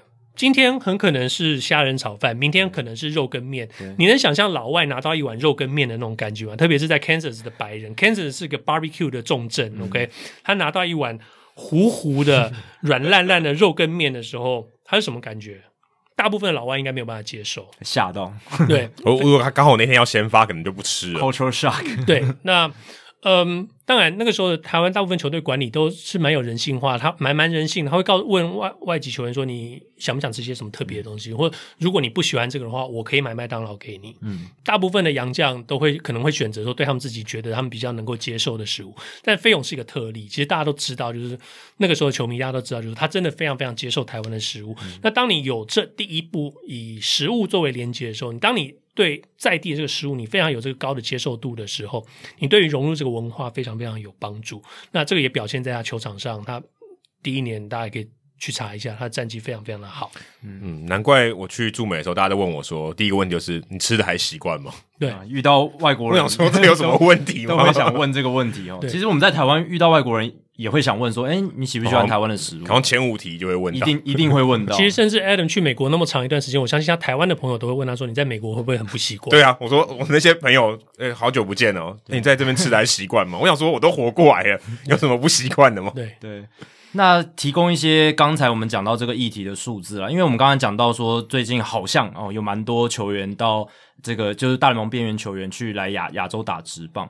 那我有看到 CBS Sports 的 RJ Anderson，他要去访问一些大联盟球探，说，诶有没有这样的现象？有没有今年因为封馆关系有没有变多？诶他们球探是说其实没有啦，因为有几个原因。刚才文森大叔其实有提到，因为中职、日职、韩职其实针对洋将人数的限制是没有改变的，所以你不会突然说，诶今今年突然就多了。一百个人可以来 来亚洲打职棒，所以这一点是一个很大很大的原因。第二点就是因为现在大联盟封馆嘛，所以没有大联盟的 transaction，没有大联盟的交易、球员新闻、什么签约，所以你会感觉上好像诶 MLB Trade Rumors 上面这个新闻网站诶全部都是谁谁谁跟日本职棒签约，谁谁谁跟韩国职棒签约。我连那个什么朴炳浩加盟 KT Wiz 就是他他都写出来。我想说，嗯、这个平常会写吗？KBO 都会写吗？就是因为以前太多大联盟的新闻在休赛季，其实我们根本不会去注意到这些算是比较小的一些职棒的消息。以美国职棒的角度来讲啦，所以这可能也是我们有点被放大的感觉，就是这些新闻被放大的感觉，或者说越来越多来的这些球员的名字我们有听过。哎，对，这也是一点。然后还有包括二零二零年美国开始转播韩国职棒，哎，所以美国对韩国球员的关注度提高，他们这些报道也增加，对吧？做 Yasiel Puig 我们就知道，对对。对我有稍微去算一下，就是在 MLB Trade Rumor 上面，他们有报道哦，去日本这棒签约的大联盟或者是四 A 球员有十七个签约的，日本职棒就有十七个，然后有三个重新签约或者是签延长约，韩国职棒的有十六个人签约，哦，那蛮多的，然后有十一个重新跟母队再续约。对，所以其实数量上确实真的看起来好像蛮多，可是某种程度上也是刚才 Adam 其实有讲到，也有可能是因为他们希望先抢先赢，我先把亚洲职棒的位置卡住了，不要到。诶，封管拖久了，然后我大联盟这边没机会，我亚洲职棒我也找不到机会，嗯、那两头空，所以有很多可能一二月才会签约的这种边缘球员，他选择提前就跟哦，我就接受日本职棒的 offer，我就接受韩国职棒的 offer。对，我我有一个印象很深刻就是 Freddie Galvis，我想说他明明应该大联盟还会有，他至少可以替补游击手或替补二垒手，绝对没有问题，他就选择去日本了。对啊，像是 Mike Talkman 也是这一种。哦，对，Ivan Nova。现在也去韩职了，嗯，然后日本职棒这边，Tyler Chatwood 其实某种程度上也也蛮像，跟 Galvis 的成绩也很像，就是他一定有他的位置，因为总是球队不可能都健康嘛，对啊，他总是可以填得上去。还有像 Matt Andriese 这个摇摆人，哦、还有像 Teheran Guerrero 这个火球男，哦，已经跟日本职棒、哦，这个之前在马林鱼的，啊、这个我知道，你你应该有看过他投球好几次嘛，对对对，对啊，他球速很快，可是他随便都破一百迈的，到日本职棒他丢不进去没有用，所以有可能是因为这样的关系，什么会有这样子的一个，算是一个什么？就是假象，就是好像现在好多球员都去但但我觉得牌子变大应该是真的，就是牌子变大，就是他这些人他可能大联盟经历更多，就以前这些去日本职棒的人，他可能真的比较小牌一点，现在这个牌子变大了，所以诶，但是人数没变嘛，就是总额是没变的，嗯、可是我们觉得诶，好像大家比较希望可以去，你牌子还不够大，搞不好还去不了，嗯。我觉得以前牌子如果不够大的话，也不会上 MLBTradeRumor.com。对对，这个这个倒也这也是这是一点。另外一个就是说，不管是日本职棒、韩国职棒，甚至台湾职棒，很多时候以前大家都会听到说，呃，签洋将，大家要等到美国职棒的春训，嗯、哦，开始有洋将被从、呃、淘汰了，淘淘汰了，刷下来到小联盟了，那他们可能会愿意考虑到到到亚洲来。OK，那但是现在毕竟。春训我们不晓得什么时候会开始，那很多这些球员也会觉得说，我就算到了春训，我也不晓得我能不能拿到大联盟保证的一个位置。嗯、那如果我拿到大联盟，但是我要因为有 option 或者怎样，我要上上下下，甚至我可能会被 DFA 的时候，那我干脆去拿一个保障的一个合约。对，因为你被 DFA 的话，你就绝对来不了亚洲了。对，对对，因为位置已经被占住了。对，还有一点就是说，我绝对相信，就是说有兴趣要来亚洲的选手。比起过去一定是多了很多，然后 Adam 讲的说牌子变大，那也是一点，嗯、但是名额就是那么多。对，那我想表态的选手比以前提早了很多。对，因为以前在这个时候，选手心里想的还是说我的自主训练，然后我要准备好我去春训，我要去抢工作。OK，那你现在当你春训不不被保证的时候，特别是很多的呃 free agent，呃，他们因为大联盟现在的封管，他们真的不不确定自己能不能跟。新的大联盟球队签约，或者说能不能拿到一个自己合合嗯怎么讲合自己心意的一个嗯的合约的时候，那我干脆就试试看能不能去日本。嗯、那而且特别是 Adam Jones，真的我们一直回头来讲，Adam Jones 就是给他们做了一个很好很好的例子。讲真的，他去日本有打的特别好吗？没有，其实没有。他的胃可能比较开心。对，那对日本人来说，他有符合这八百万吗？可能没有。OK，那可能过去可能有两百万、有三百万的选手表现其实比他好，但是他。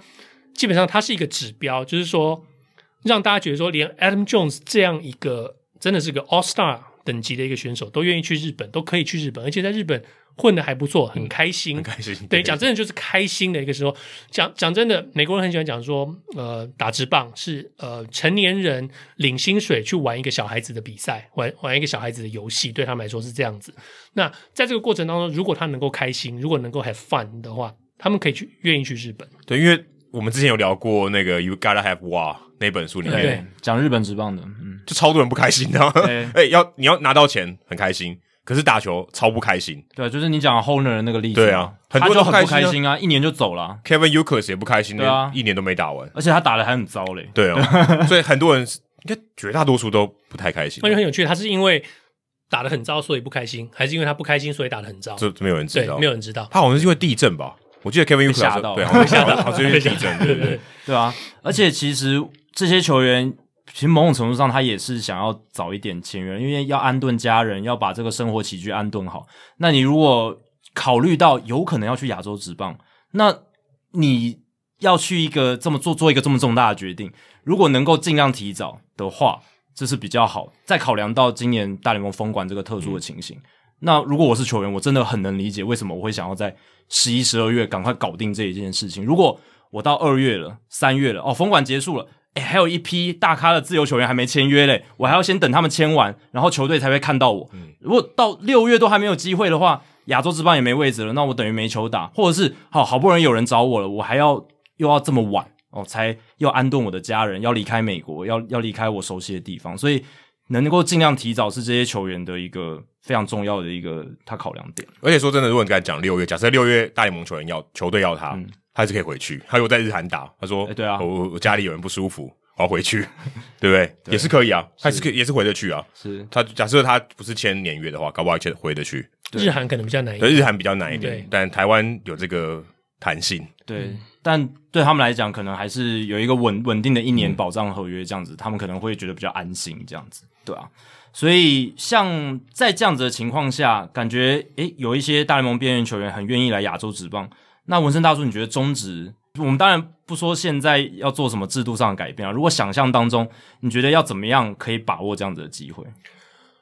我觉得，嗯，中职啊有一个呃天生上的一个弱点，就是说球队的战绩非常非常依赖洋将的表现。是 OK，那我们可以很清楚的看到，就是说只要有两个非常优秀的洋将，配上一个普通的洋将，我们现在讲的是投手，在这样一个情况下，这个球队几乎可以说百分之百。保证可以进到台湾大赛，嗯，okay, 就前两名。对，那以一个以一个呃职业运动球队来说，呃，总教练跟球团唯一的一个努力的目标就是把球队送进季后赛，因为季后赛我们都知道什么事情都有可能发生。嗯、OK，那球团把球队送进季后赛，责任就已经了了。OK，那洋将在这种时候就展现出他的价值。那对中华职棒的这些嗯球队来说，呃，面对美国职棒这样一个这样一个封管的那个情况之下，然后大批的洋将。有这个兴趣要出走的情况之下呢，我们必须要接受一个事实，就是人家的首选一定是日本，然后是韩国，最后都没有地方去了，还是想要出去才会考虑来台湾。我们至少第三志愿还不差啊，嗯，我们最好是第三志愿，但是你可以换换一个角度讲，悲观角度讲，就是我们是最后志愿，看你要怎么选。OK，对，做功课非常重要。那我觉得从现在开始已经来不及了。嗯，OK，现在这个其实今年对中华职棒五支球队最大的考验是过去的几年。你们在招募洋将上所建立的这些关系，还有你们所建立的这些所谓的球探跟所谓的经纪人，这个整个系统有多大的功用？对你球队能够有多大的帮助？嗯、我们我们每一每一支球队都有大家。都有他们自己熟悉的美国职棒的经纪人，OK，有的可能是台湾籍的，有的可能是外国籍的经纪公司，什么都有。呃，这些经纪公司会推荐这些洋将，优秀的洋将给台湾这些球队，然后让他们去看影片，让他们去看资料，然后呃，让他们去看经纪公司所提供的这些报告。那当然，呃，球队自己也可以上网，或者直接球队自己也可以透过自己呃关系比较好的美国职棒的球队去了解。那这几年有一个呃有个趋势，大家也注意到，就是会去找呃韩国职棒。的这个洋将表现优异，但是没有被韩国职棒续约的一个洋将。那今年对中华职棒来说，有一个最大的好处，就是因为 Adam 刚刚提到了日职跟韩职的这些找的这些洋将，他们的牌子都变大了。那这个压缩下来的话，就是说很有可能日职跟韩职会淘汰一批本来是在他们那边，但是现在没有地方可以去的洋将了。嗯、这是中华职棒这五支球队第一个必须要考虑的地方。另外一个就是说，能不能抢在日职跟韩职之前找到一些。真的对亚洲来打，真的对于来亚洲打球很有兴趣的美国球员，然后比他们先找到，因为呃，从最近新闻我们可以观测，就可以注意到说，这五支球队都开始对洋炮，就洋打者有兴趣了啊、嗯呃。那这我觉得这个对中华职棒来说会是个很正面的一个改变哦。如果能够说呃。各队都能够有两个外籍投手跟一个外籍打者的话，我觉得对对对联盟会是一个很好的一个比较平衡吧。对，比较平衡。另外，能够给大家一点新的挑战，嗯、跟在看比赛的时候能够一个新的刺激。其实，嗯，去年富邦请来那位呃杨家 Nunez，对，其实对于球队的帮助非常非常大。那对于观众，大家也开始有兴趣，说看到说哦，真的一个不错的一个洋将，嗯、那这个牌子算蛮大的。对，他牌子非常非常大。呃，另外一点是说。我们过去都一直听说外籍的投手来给台湾的投手一些不同的一些思考的方向，不同的去学习、去注意的地方。嗯、那 Nunez 来到富邦，给了富邦的野手，其实带来了很大的一些球场外的一些嗯，怎么讲启发？对，跟一些怎么讲指导，不管是技术上还是心理层面上。那如果能够有更多这样的洋将来，洋呃外籍打者来为我们台湾的这些打者能够提供一些新的观察点、新的这些理解，那呃对于这个棒球这个东西一些新的理解，我觉得这对台湾棒球来说是一个非常好的一个机会。嗯、那我也希望这五队能够好好的把握，因为过去中华职棒这应该算十年来真的。洋将的打者越来越少，几乎没有。就曼尼嘛，二零一三年的曼尼，嗯、然后可能中间什么，我记得兄弟像有请过那个 Felipe Lopez，嗯，这一个那个很很短很短，他就受伤了，对，很短就没，就是卡斯提吧，卡斯提，对。那我记得我小时候看中华职棒的时候，哇，洋炮真的很好看呢，超多。布雷对不对？布雷是你小时候，布雷是你小时候，小时候 多小多小。布雷就你小学的时候，小学的时候，我是我小学是那个三剑客，三剑客。是康雷、英侠跟戈雅，你是布雷，对我已经是布雷的时代，然后还有。成泰那几个威纳斯啦、马里欧啦，这几个我都印象非常深刻。马里欧陪你喝一杯的吗？不是那个，不是那个马里欧，是呃，上帝保佑他的上帝保佑在台湾不小心失去生命的马里欧。对对对。但是那段时间，我记得每一次看到洋炮上来，我好期待哦。然后就像看他们的动作，然后看他们的那种。跟那个时候的中华职棒球员比较多，是比较短枪型的。那那时候洋炮真的是全力挥击式，就很不一样的风格出现。现在我觉得台中华职棒的打者也就感觉比较强了，对，他真的对于洋炮的需求性比以以往是来的低很多。这十年来洋炮变少，就是因为本土的打者的这个长打火力变得比较好。嗯、可是我是觉得，就像纹身大叔讲，如果能有一些洋炮来刺激这个市场，刺激这个环境。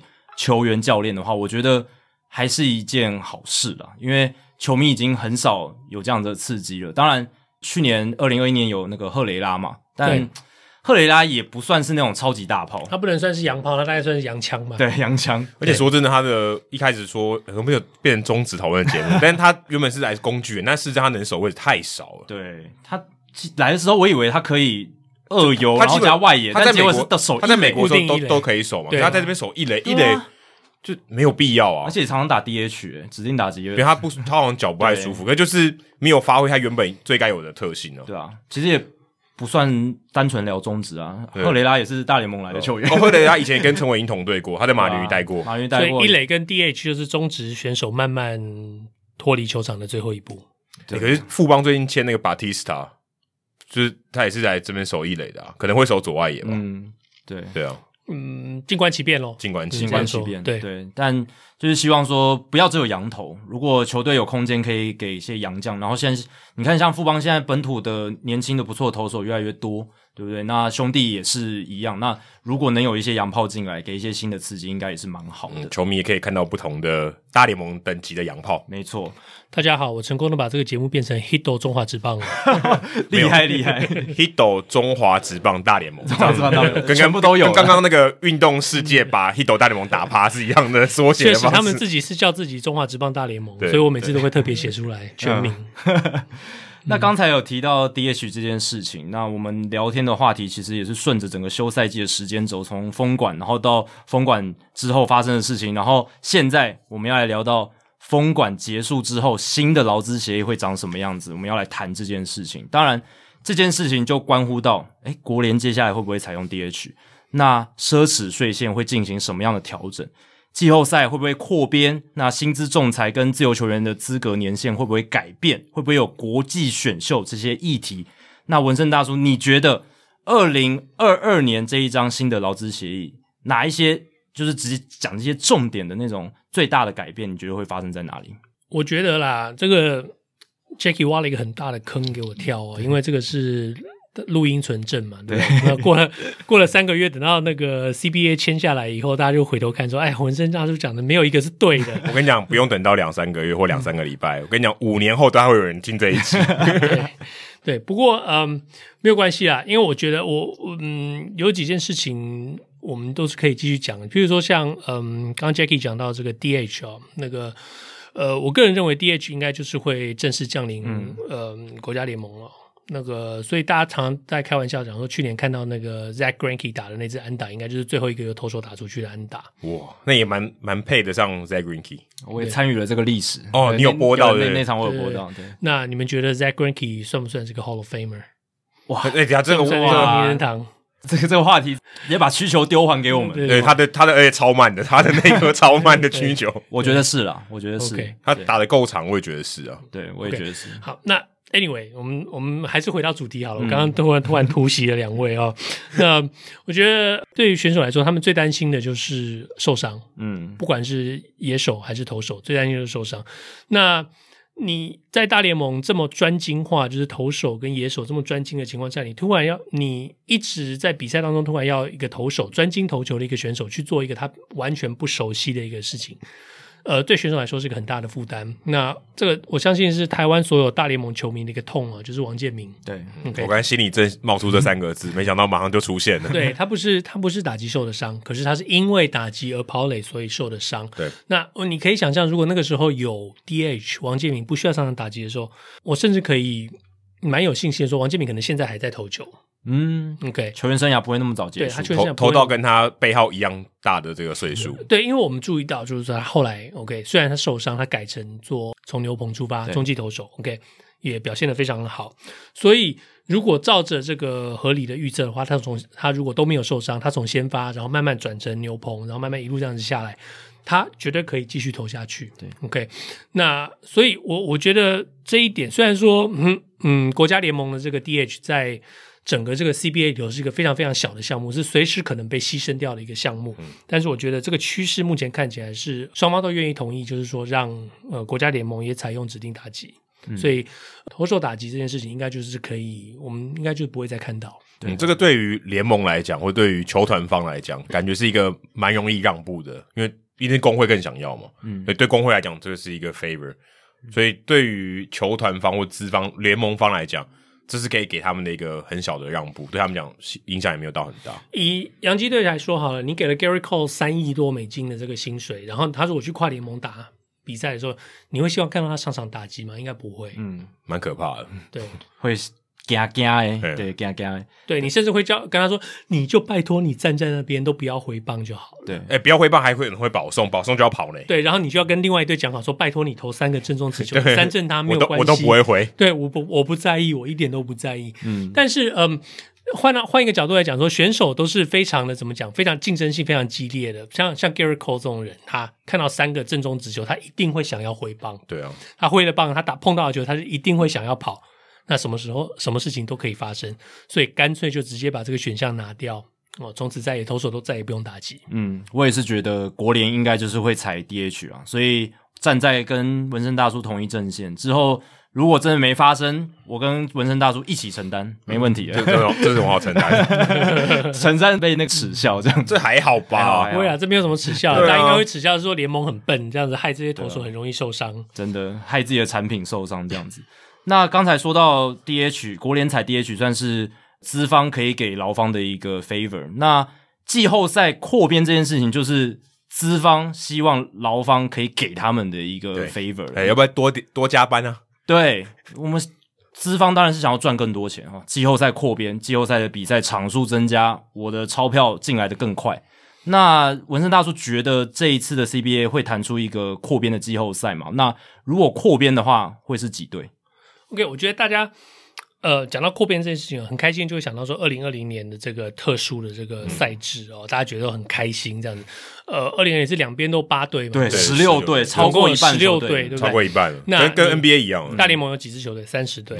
那当你有三十队的时候，有十六队都可以进到季后赛的时候，这季后赛还有没有这个价值？应该没有了哦。我们如果看大联盟这个历史，大家大家最喜欢讨论，或者说最开最最热烈讨论，就是说那些。很厉害，很厉害，战绩非常好的球队，然后没有办法进入季后赛。那大家想说，如果能够进入进入季后赛的话，他们不晓得能够能够多棒。OK，这样就像去年好了，以道奇队来说，道奇队的这个战绩差一点点都没有季后赛可以打，或者说差一点点在季后赛第一轮就有可能会出局，一百零七胜一百零六胜，必须要靠着呃外卡才能够进到季后赛。嗯、OK，在这样的情况下，大家会觉得说扩编很好。可以扩编很开心，大家都人人有奖。但对选手来说，对对球员来说，相对就影响到了季后赛这个重要性。嗯，那在这样的一个情况下，如果说呃百分之五十的球队，超过百分之五十的球队都可以进到季后赛的时候，球队可能就不愿意花更高的薪水去锁住这些对战局能够有影响的明星球员，那就表示说整个选手的这些平均的薪资会下降。嗯，那选手当然不愿意这样子，等于就有点通膨了啦，有一点像通膨，因为大家的价值就变低了。所以我们会注意到说，在这一个呃扩编季后赛的一个论点里头，球员工会选手这边提了一个 counter proposal，就是这个反、嗯、反提案，就是说，如果是这样的话，我希望呃他们希望两个联盟能够重新呃怎么怎么讲，重新编排，从本来的三个分区变成两个分区。嗯，对对对。OK，在这样的一个情况之下，那你那你好解释，OK，你每一个分区都有分别有四支球队能够进入正进入季后赛的话，呃，我们现在两个联盟每边每一边都是十五支球队，嗯，那我如果分成两个分区的话，就是八队跟七队，对，那八队。的时候百分之五十四队可以进去，七队也是一样，四队可以进去。这样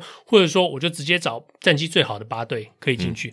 那、嗯、这样的情况，这好像回到以前了，嗯，就回到以前，就是两个联盟的时候，就是往回退。那这样其实其实非常好，因为去年大家很开心的看到宇宙道奇跟宇宙呃教士。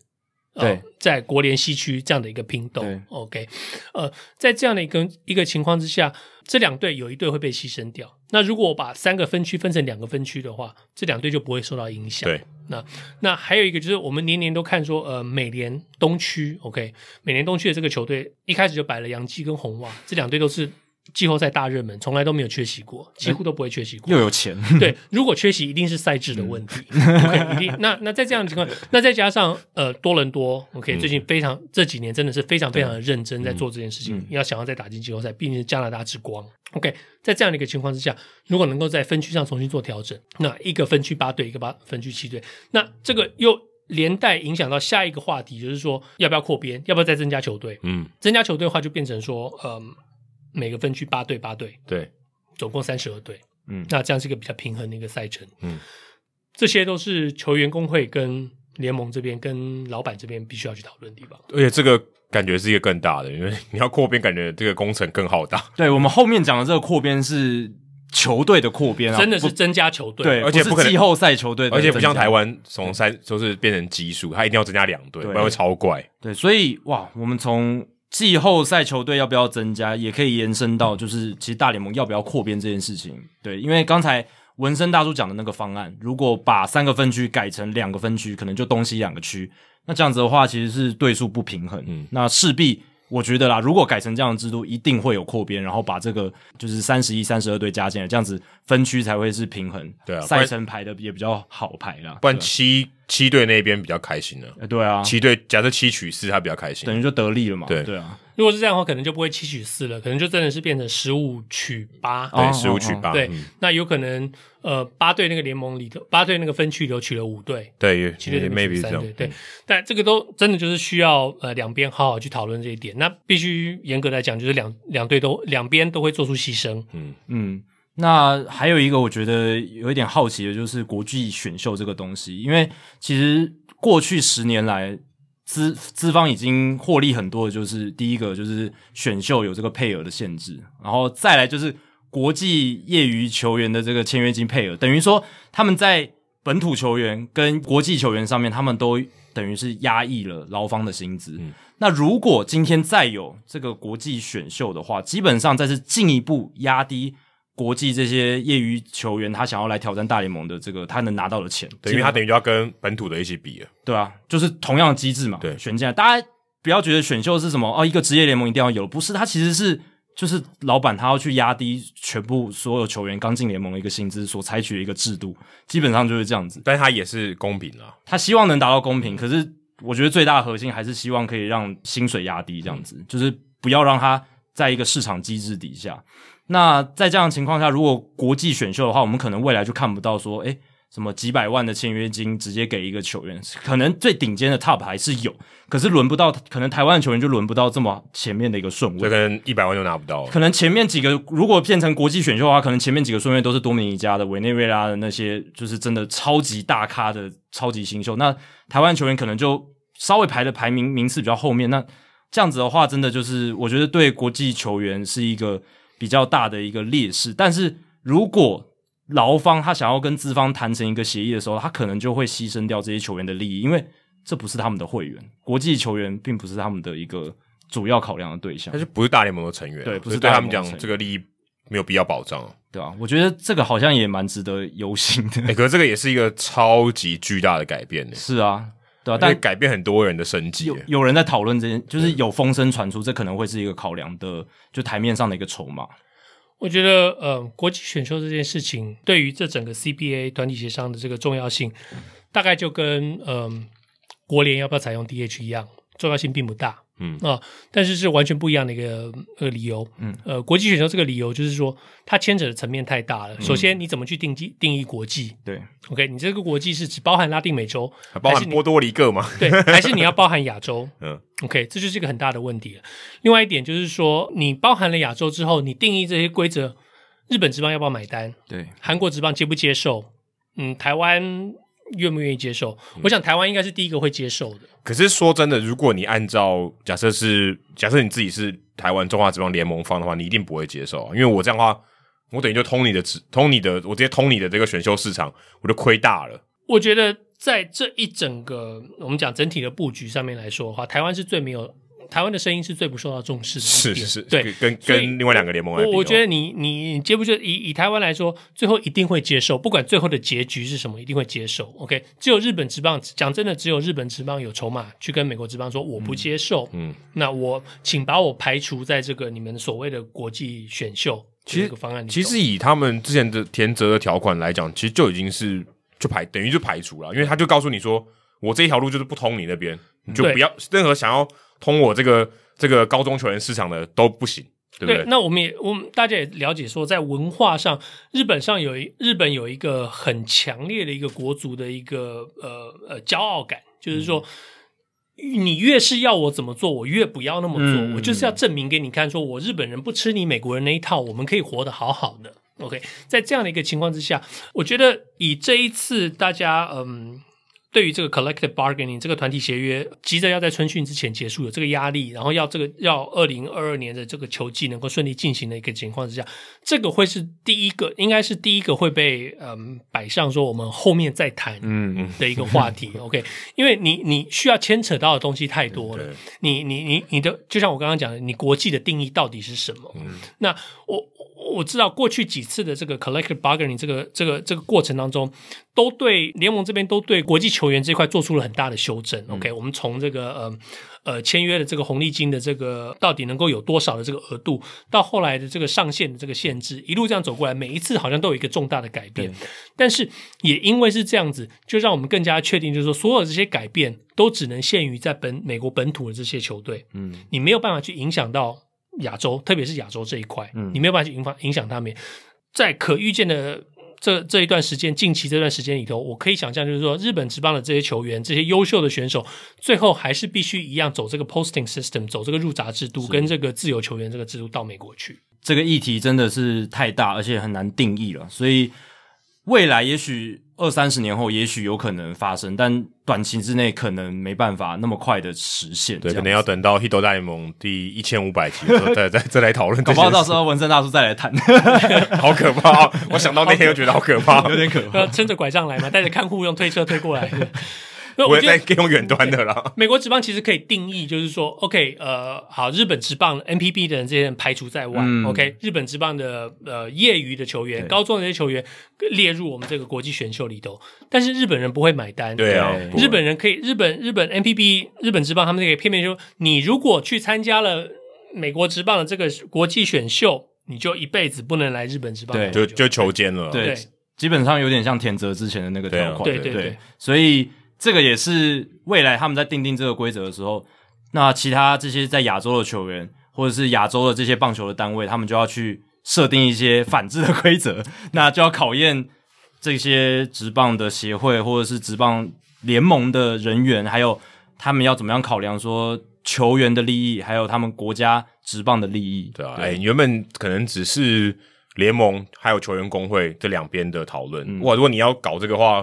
好多联盟都要加进来一起讨论，这个对这个复杂度太高了。对，可是我是觉得未来随着这种世界这种全球化、人力物流越来越通的这个状，当然这两年因为疫情的关系，可是我我我觉得未来还是会越来越这样子频繁的交流。嗯、那以前我们也常说，这个亚洲可不可以搞一个就是亚洲的大联盟？亚洲大联盟，对不对？这个是搞不好二三十年后，甚至更久远以以后的未来。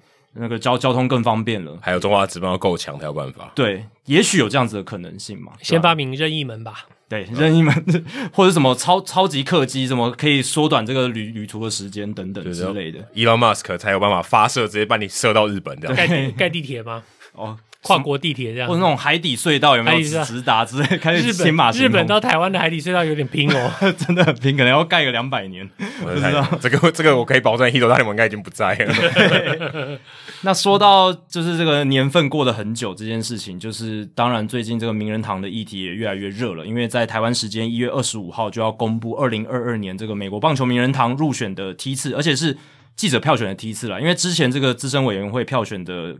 结果已经公布了，那那个时候是有，我记得是八个球员对入选嘛。那记者票选其实是球迷最喜欢讨论的啦，因为这个就是呃有很多的变数哦，有很多的一些可以聊天的点，不是只有十六个委员在那边选而已。那今年呢，其实当然会有新加入的一些候选人，然后当然还有过去留下来的这些候选人这样子。文生大叔，如果你今天有一张这个选票，呃，名人堂票选的选票，你会投给谁呢？嗯，今年这张选票我看了一下，嗯嗯，我唯一会投的只有两个人。哦，哎、欸，你看你有十个名额，对，要先跟大家报告一下，一张选票你是可以勾十个人的。纹身大叔选只勾两个，但是没有规定一定要勾满十。对对对对对，嗯、也好像也没有人交空白票，有有有人交空白票，交空白票，有有有，有，有。今年有人，其实每年都会有啦，有一一一一些。但他，我是说空白票，他是有自己揭露的吗？有啊有啊，我就我就今年对老子都都不爽，我就是宣示我的立场啊，我就是不爽现在这个制度，而且。你不投的话，其实它是不会算在分母里面。但是你一投，你就是算在分母，然后你没有投给任何人，所以是你投了，然后又没有选任何人，就是有影响的。我觉得零票。有些人是他选择废票，他不投，但就不寄回去。对，不寄回去，你基本上就不会进到分母里面。所以他基本上就是不想伤害任何人，但是也不想参与这个过程。可是有些人他就是他投了，他也不选任何人。那不想伤害任何人，就把这个票让给纹身大叔。纹身大叔选两位嘛？那这两位会是谁？Curt Schilling 跟 Ortiz。David Ortiz，对哦，你怎么都选红袜的？都选红袜的，因为在这边 Adam 穿着一件一件红袜的衣服对着我，所以我不得不这样子选。我也没有，我没有写过。其实不是这样子讲啦，就是说是看了这张名单上面，我唯一觉得这只有这两位是够资格进入呃名人堂的，嗯，就是说我不会去，不会是想都不会想，就是说他是一个名人堂的选手。OK，嗯，这两位，那当然。原因可能不太一样，对。Schilling 是确实是有实质的这个成绩，那 Ortiz 当然他有这个禁药，他沾上了一点点禁药的这个疑云，嗯、但是嗯，他球场上的成绩真的很好，有没有好到能够靠着成绩就进大联盟，这个是有争议，但是他对呃 Boston。这个球队的这个重要性，还有他对美国职棒这几年来他在球员的这生涯当中，对于美国职棒这个重要性，他是一个指标性的一个人物。嗯、OK，这些种种这些原因来说，他对于美国职棒这个贡献，我会觉得说，我会愿意选他当呃名人堂的一个球员。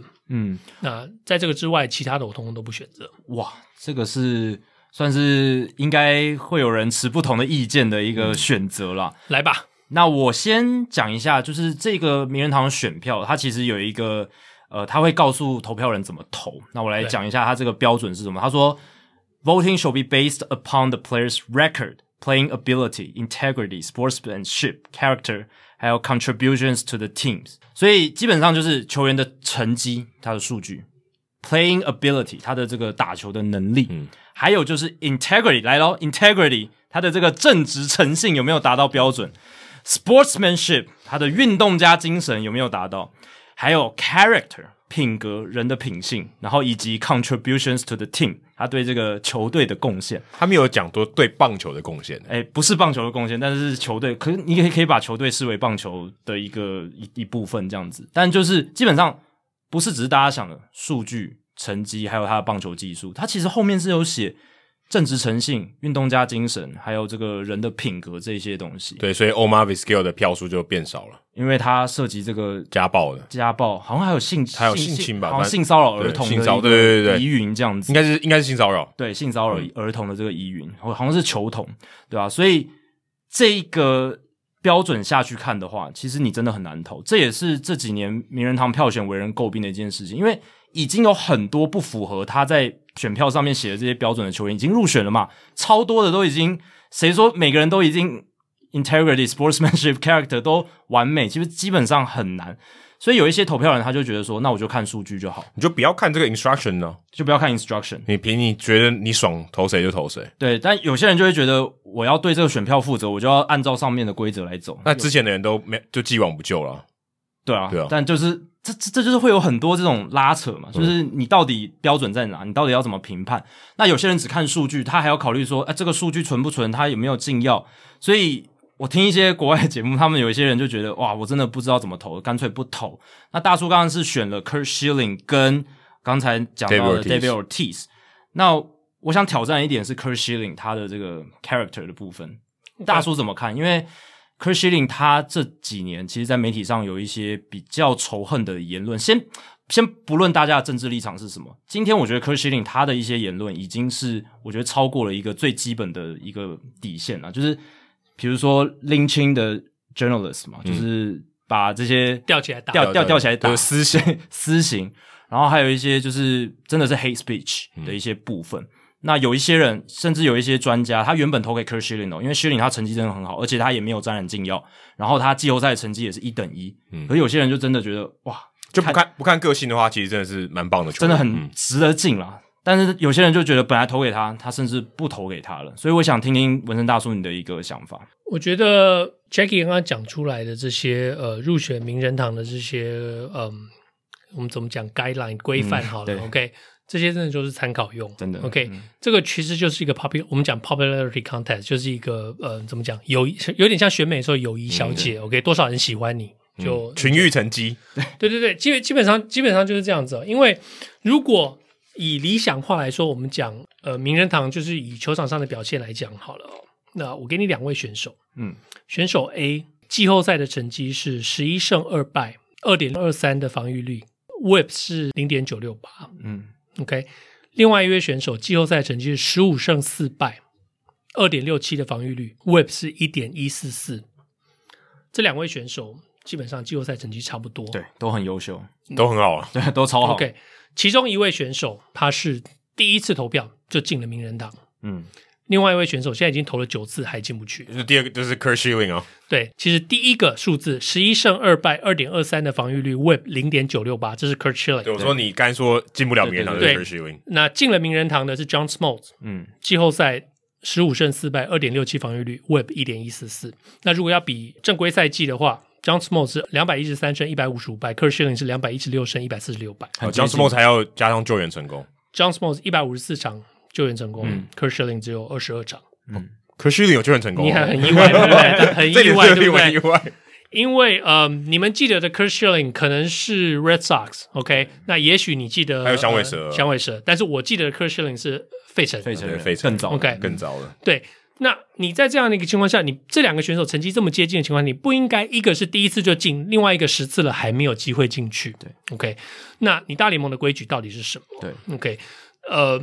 这其实已经不是双重标准，这是一个多重标准。OK，我们在讲说，我们要我们要注意 character，我们要注重呃正直性，我们要注重、呃、有兴趣的球迷们可以去，听众朋友们可以去找 Ty Cobb，嗯，OK，他是一个认真的一个种族歧视者，嗯，okay, 这个这个这个真的是不及备载，对，不及备载。OK，那在这样的一个情况，你你如果在这个时候你要跟我说时空背景不同的话，那我也接受。那这就真的是变成是多重标准。对，OK。那在这样一个情况下，就是说，回到我刚刚讲的，选名人堂这件事情，就只是一个多重标准，一个 popularity contest。OK，看你有多喜欢。还有，我们大家不要因为听到名人堂这个三个字就觉得它很神圣。OK，我们忘记了说，这是 Baseball Hall of Fame Museum。对，它是一个博物馆。OK，它基本上就是一个观光圣地。OK，所以他们对于大联盟的这些规范其实都只是一个参考的性质，他可以选择完全不遵守。譬如说，大联盟对 Pete Rose 禁赛，对于 Pete Rose 是完全禁止，是一个 ban。OK，对于 Shoeless Jackson 是一个完全的一个 ban。名人堂博物馆他可以选择不不接受，所以他如果需要更多的新闻性的话，他可以开放让 Pete Rose 进入名人堂。这对大联盟来说，他完全没有任何的影响。我讲到这，讲到 Pete Rose 的原因，是因为我想要讲的就是说，我们大家讲的这个禁药的这个时代，我们。Barry Bonds、Roger Clemens 都是最后一次了，最后一次。他这次如果今年如果没有进大呃进名人堂的话，他们就必须要等到日后被这个所谓的 Veteran Committee 这个、嗯、资深委员资深委员会来来来选。资深委员会这近几年做了一些很大的一个改革。对，OK，那也许有机会他们会被选进去。那嗯。其实今年以今年来看的话，是 Barry Bonds 跟 Roger Clemens 甚至会有机会在今年最后一年被选进去。目前开票他们都超过七十五趴。不过开票的这个目前是开了多少？二十八、二十对，不到百分之三十，对，不到百分之三十。二十八点六，一百零五张票，而且其实通常不亮票的，通常都会趋于保守，所以应该是比较几率偏低。嗯、对。对今年大概就是他们最后的一个机会，最后机会，对，因为是他们最后一个。嗯、那也我应该是说，呃，最有机会进去应该就是今年了。嗯、第一个是我们要考虑到同情票，对，会有人说我呃所谓的惩罚，他们惩罚了九年了，今年是第十年，好啦，我就让他进去。嗯、另外一个就是有些人会开始改变心意，嗯，会 Ken Rosenthal 他最近他改变心意了，他觉得这些人可以进去。嗯、那也有更多更多的这些年轻的这些棒球的这些呃记者，他们可能会觉得说啊，禁药没什么，那是一个怎么讲？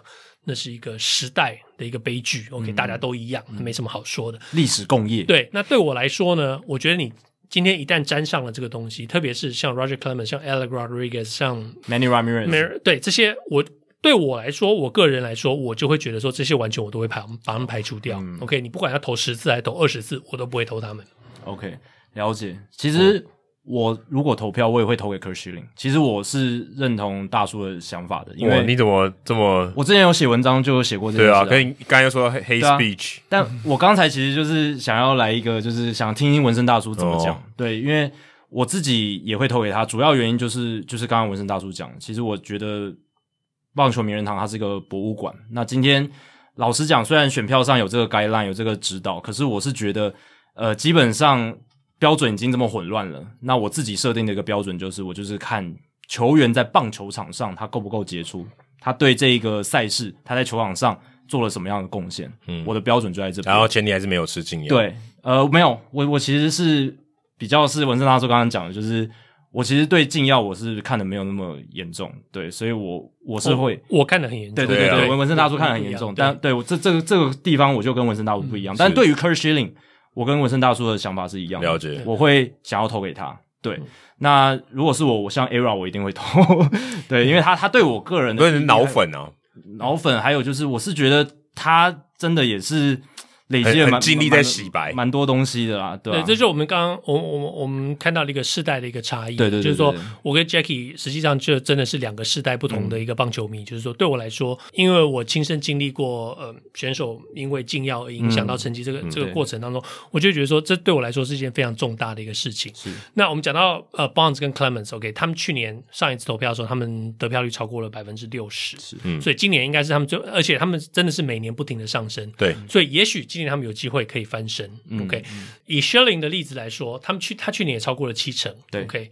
呃，今年有希望，但是但他他说不要再投我了，对，他说不要再投我，公开的说反投票，名人堂不理他了，对，名人堂说 我们不接受，OK，强迫他。以美国的这个政治氛围来说，我们所谓这个觉醒时代，在这个情况之下，对 Schilling 的这些呃政治上跟这些嗯、呃、怎么讲他的立场的这些发言，确实是会让很多人觉得很反感，OK。但是又回头去讲说 John Smoltz 这个例子，John Smoltz 他的的这些政治立场这些主张，其实跟 Schilling 非常非常的接近。只是他在访问的时候，他从来不讲这些事情。他会讲一些比较政治正确的话吧？对，他会讲一些比较政治正确，嗯、或者他这完全不沾这些东西，就干脆不碰。甚至说，我们讲说对疫苗、嗯、对于防疫的这些这些事，他跟 Schilling 是非常非常接近，他们是不相信这个东西的。但是他不会去主动去讲这个东西。OK，、嗯、回到讲，就是说这是一个怎么讲，就是一个 popularity contest，就是你有多受欢迎，多受这些记者的这些喜欢。嗯、OK，对于这些棒球记者来说，名人堂投票。是他们唯一一次去告诉选手说谁是老大的机会，OK？所以很多选手是很多这些记者心里是带着一股恨的，就是说我今天让你知道说你上次我要访问你的时候你不访问我，我就让你接受一下。对，嗯。可是选票不就是这样吗？现在大家没公那个公投或是选举报复性投票，就是对报复性，就是有一种说法就是我要教训。这个政某某政政府或者政党之类的，就是我有，我现在终于有一张票可以打你的脸，这样。以前都是我一直被虐待。我那天听到一个很有趣的例子哦，就是 Ted Williams 红袜那个 Adam 知道，打击率超过四成的四成的那一年，嗯，一九四一，他在呃 MVP 的时候，有两个人没有他投他的票，嗯，红袜队的记者没有投他票，哦，因为他 MVP 他媒体缘很差，这是真的啊，因为他们生他的气，对。那在这样的一个情况下，我们对于这个。名人堂的这个投票，我们还有多少？怎么讲？讲真的，就其实是投爽的，我们大家看也是看开心的，没错。所以我们今天才要来讨论，因为他就是聊得很开心。对，对，其实大家也不用太严肃说啊，你怎么投给他，我就怎样怎样怎样，也不用啦。就是每个人都有自己的标准嘛，嗯、然后也不是说。他入选了，他就一定是圣人，他他就一定是一个什么多伟大，就是人格多伟大或者什么，他就是多一块，他就多一块匾额而已啊。对对，他就是在名人堂有一块匾额，嗯、然后大家进去参观的时候，诶，会看到他的名字，会看到。但是你其实在，在呃网络上你都可以查得到他干过什么事情，他可能也有做错很多事情，因为每个人一定都有他不完美的地方。人非圣贤，孰能无过？对啊。以 Jackie 刚刚提到的 ERA 来说好了，OK，ERA 今年是第一年上去，对，OK。我非常确定他今年不会被选进去，绝对不会。但是他有十年的机会，从现在开始有还有九九年。那过去的五年，我们注意到 ERA 做了什么事情？太多了，去当球评，然后去开健身房，拼命的洗白，也开自己的 YouTube YouTube 频道。你现在回头可以去想说，这整个就是一个公关的操作。嗯、OK，让大家喜欢他。OK，五年前可能有一个人高中刚刚毕业，然后开始喜欢美国职棒，然后花了五年的时间进入了。进入了这个产业里头，读了大学，进入这个产业，开始写一些自己的部落格，开始写一些东西。再过个五年，他可能成了一个记者，他有十年的时间，他会不会投 ERA 一票？他会觉得，但 Jackie 没有在 BBWA 里面，对，他会觉得 ERA 非常非常亲民啊，非常好啊，用他这个影响力去让这个棒推广棒球非常好。我为什么不要选他？当然要选他。在二零零四年那一只手就不行了。对对，但是二零零四年的时候，他不知道，那已经是十五年前的事情了。十五、啊、年那时候可能才五岁，他他他没有那么小啊。对，我是说对方哇，对小学小学对小学。OK，嗯、那在这样的一个情况之下，ERA 在未来这十年有没有机会？他比他比 Bonds 比 Clemens 都更有机会能够进去。啊、但是我们要注意到一点，就是说 ERA 他竟要被抓到了两次，嗯，而且第一次是跟着大家一起被抓到，嗯。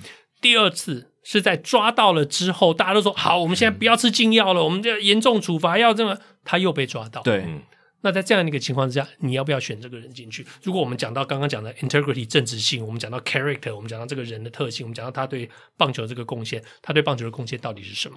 对，其实 ERA 你说他 integrity 跟这个 character 其实都不好了，我必须坦诚，因为他不止一次公开说谎，然后。其实也用了一些比较低劣的手段，想要去抹黑大联盟什么的。这个在那个时候生技诊所禁药案，这时候他干干出来的事情。所以，嗯，我自己的标准就是，我就是看场上的成绩，然后我甚至呃禁药这些议题我都不去管，所以我才会这样子去做选择。那大叔的想法就是，诶，禁药是一个很严重、很严肃的议题，那他觉得有沾上的，基本上呃就不去投他。那今年的选票只有两个人可以符合大叔心里面的标准，就是 Kurt Schilling 还有 David Ortiz。哇，真少。对，这是算算是比较就是 small hole 的一个一一种选法，就是就是比较希望这个入选的门槛严格一点的一个选法。嗯、那刚才我提到，就是已经有亮票的这些记者选票，目前看起来 David Ortiz 是有机会在第一年就入选的。他目前开票里面一百零五张有亮票的。百分之八十二点一的支持率。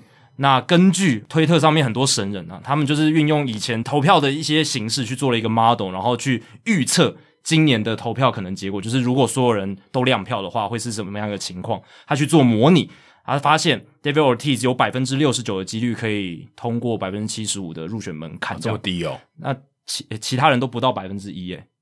哦，这么低哦？对，其他人基本上以在这个模型底下。今年是没办法入选的。你的意思说有七成的机会他会通过，对不对？有七成的机会 David Ortiz 会通过，其他人的几率都是不到百分之一。所以今年就他一个，就明年呃，就今年入选的时候就他一个人而已。呃，以这个模型来讲的话是这样，但但我不知道，孤单哦。对啊，如果只有 David Ortiz，未来他还有 Veteran Committee 资深委员会的那几位陪他，对，还活着的几位老前辈。把 Fowler 应该没办法，没办法，很早很早以前就去世，可能要通灵了，真的。嗯，Buck O'Neil 也没办法。对，我觉得是最可惜的一点。对，Buck 在二零零。六年就去世了，其实早该进去了，但是迟迟的没有，直到现在。我觉得最有趣的是你，你呃，对于美国职棒有关心的球迷，你讲到说巴克尼尔今年才被选进去，可能会很惊讶，说哈，原来他没有进。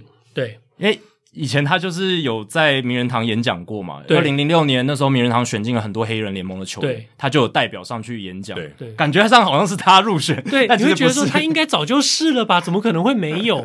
因为不管以资历来说，以对棒球整体的贡献来说，他真的是应该进去，而且他是个演讲非常有魅力的一位呃，嗯，资深的老球员。对我很喜欢他讲 Yeah Yeah，他他很喜欢在演讲的时候讲的 Yeah，对，很有很有灵魂。那今年对黑人球员来讲是一个很重要一年，因为 Minnie Minoso 对算是拉丁美洲黑人球员的一个代表，虽然算是始祖，然后。Buck O'Neil 这两位，还有 Buck Fowler 这个算是职业棒球史上第一位，嗯、至少有记录以来第一个黑人球员，也都入选这样子。反而可惜的是，Dick Allen 差了一票。哦，对，这是最可惜的。他他也是黑人。对他也很重要，对，他也是黑人啊。那他可能就是因为跟媒体的关系不是那么好。What a dick！对对，就是你这个讲话，这个是个双关 的这个，对，嗯，这个政治不太正确。但那 Dick 是 Richard，对不对？对对对对对。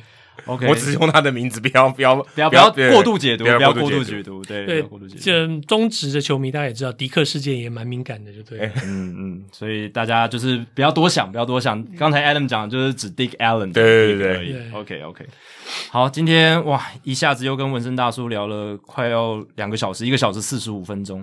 那其实每次跟纹身大叔聊天就是很开心啦，就是喜欢棒球、喜欢大联盟的同好，然后聚在一起聊天，其实。也很久没有跟文森大叔见面了，所以这一次也算是重新再跟文森大叔聚一聚。嗯、然后我还记得我们以前不管是录音啦，一起出外面吃热炒啦、吃饭啦，然后还有吃越南河粉。越南河粉是到气球场那一次，在美国的时候，我对、哦、这我印象非常深刻，因为那个时候这个虽然有点离题，我就说我在美国吃越越式河粉都都差不多。嗯。然后，然后文森大叔就骂我说：“哪有差不多，这家才好吃。”对，正正宗正，因为我吃觉得都 都好吃，都都差不多，就每一家都不会差差距太大这样。但文森大叔带我们去吃那家真的好吃，是好吃，是好吃的，真的。然后还有，我记得在我们二零一九年去美国之前，文森大叔就是带我跟 Adam 还有就是猴子哥，哦，我们一起去。应该是好朋友开的餐厅嘛？对对对对对，然后吃了很丰盛的一顿。在台湾啊，在台湾，在台湾，在台湾。我刚我想说，在美国记忆搜寻不到这件事，不是那个，对，是在台湾的。然后其实每一次印象都很深刻，然后也都觉得很开心，有纹身大叔可以在我们录节目之后，诶，认识，然后陪伴我们一路走到现在。那也非常感谢纹身大叔今天跟我们也分享了很多大联盟的话题，谢谢纹身大叔。谢谢两位，我觉得，嗯，两位对我最大的一个影响就是说，你们做到了很多，呃，我想做但是一直做不到的事情，所以我看到你们在这个领域里头，嗯，不管是单纯讲美国职棒，或者是在讲媒体经营这一块，能够。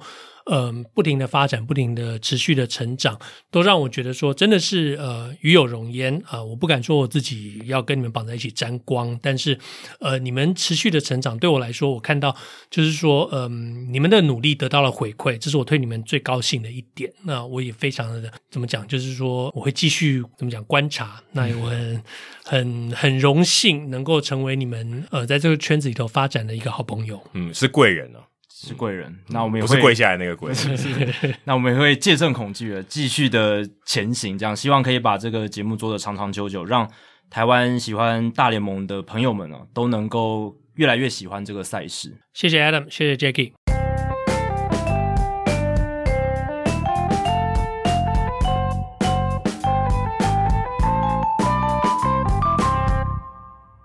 好，接下来揭晓这一集的冷知识的答案哦。那刚才提到就是这个冷知识，就是说，Kyle Seager 退休嘛，生涯最后一季挥出三十五轰，这在史上并列第二多。这集冷知识就想问大家，跟 Seager 并列生涯最后一季第二多轰的人是谁？哦，也是在生涯最后一季挥出三十五轰的打者。这个人的名字叫做 Dave Kingman。嗯，我有猜到，因为我刚才第一个想出来的名字是这个，然后我就偷偷查，就是他。对嘛，所以其实猜得到的嘛。但是因为你说七八零年代，我想到那时候全 A 打最有名就是 Dave Kingman。那对，确实如此。然后你又讲到说他打过小熊跟大都会，我想说那就是他了。对，其实这几个线索凑起来，如果呃你对于七零八零年代的大联盟有一些了解的话，应该都会拼凑出这个人物。他早生了三十年了，嗯，他如果晚生个三十年，现在应该超强。应该是说会更加的受到重视嘛。对。对当然，但老实讲啊，他有一个劣势是说他上垒率也没有特别高哦，所以他的保送没有选的特别多。但是全垒打在那个年代相对来讲呢，其实也是很重要。当然，现在全垒打更加的盛行，可是他那个时候最让人印象深刻，就是他三振非常多。对，那个年代其实不太能接受三振那么多的打者。他有三个球季都是全联盟三振数最多的。对，而且常常就是一百二十次起跳，然后一百四十次、一百五十次都有，剩下最多单季一百五十六 K，在一九八二年那一年啊，那一年他三十七轰也是国联全垒打王。在那个年代，其实他的这个三振率哦百分之二十五上下哦，他生涯平均是百分之二十四点四。其实你用现在的标准，并不是到超级极端。你说 Javier Baez 那种百分之三十几的，甚至快要有时候快要到百分之四十的三振率，嗯、但在七零八零年代，对，就很极端，很极端，很极端，很极端，真的是非常夸张。然后大家那个时候都觉得说，哇，这种打者，而且那个时候。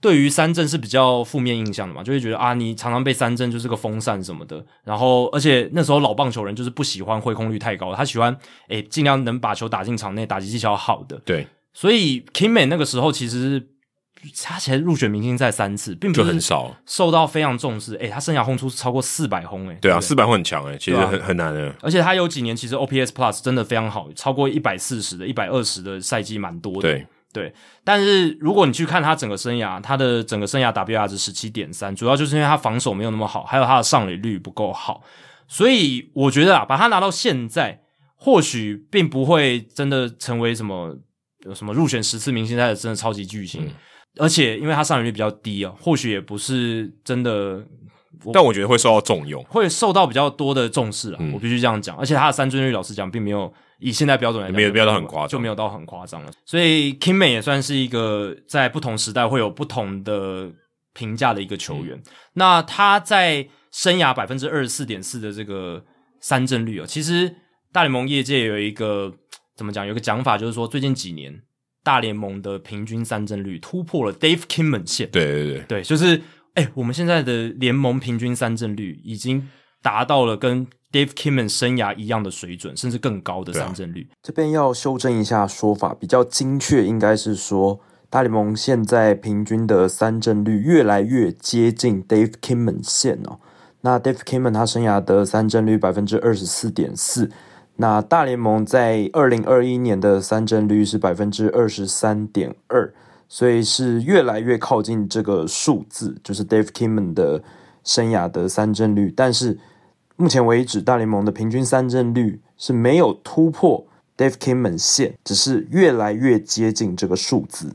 那这个就代表说，他其实是想点出一个现象，就是现在大联盟的三振率真的太高，就等于 Dave Kingman 是先驱啊。对，Dave Kingman 的平均三振率就是我们现在一般的三振率。就你们，就大家现在都是 Dave Kingman，如果平均起来的话，因为以前七零八零年代，大家觉得 Dave Kingman 是超级极端的，哇，三振率全联盟最高的，然后非常怎么怎么这样子打还能生存呢？当然，他打到三十七岁也是蛮猛的。对，当然还是能打全垒打是一件就是他的一个拿手绝活。可是，在那个年代的一些专家可能就会觉得啊，Kingman 这样子是很少见的，不太可能说以后还会有这样的球员，或者很少这样。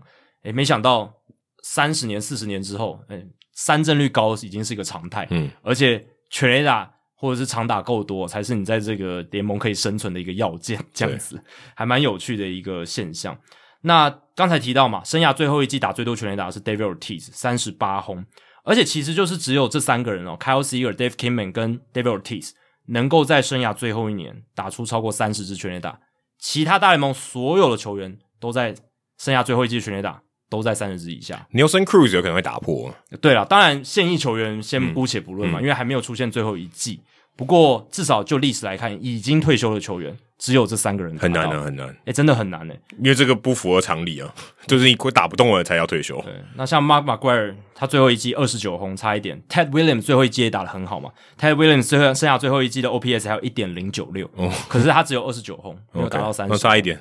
Mike Napoli 也是二十九轰，都差一点。哦，Mike Napoli 有那么强哦？对，剩下最后一季，可是其实他剩下最后一季打击率只有一成九三，OK，所以很惨，对啊。Kingman 我看也才两成一，也低，也很低啊。对，Kyle Seager 两成一二，嗯，所以其实他们到最后一年，呃，打击率真的比较好的就是像 Ted Williams 跟 David Ortiz 这样、嗯、这几位啦。我们刚刚讲这几位，那像 Mike Napoli、Kyle Seager 或者 Dave Kingman，他们真的就是那种。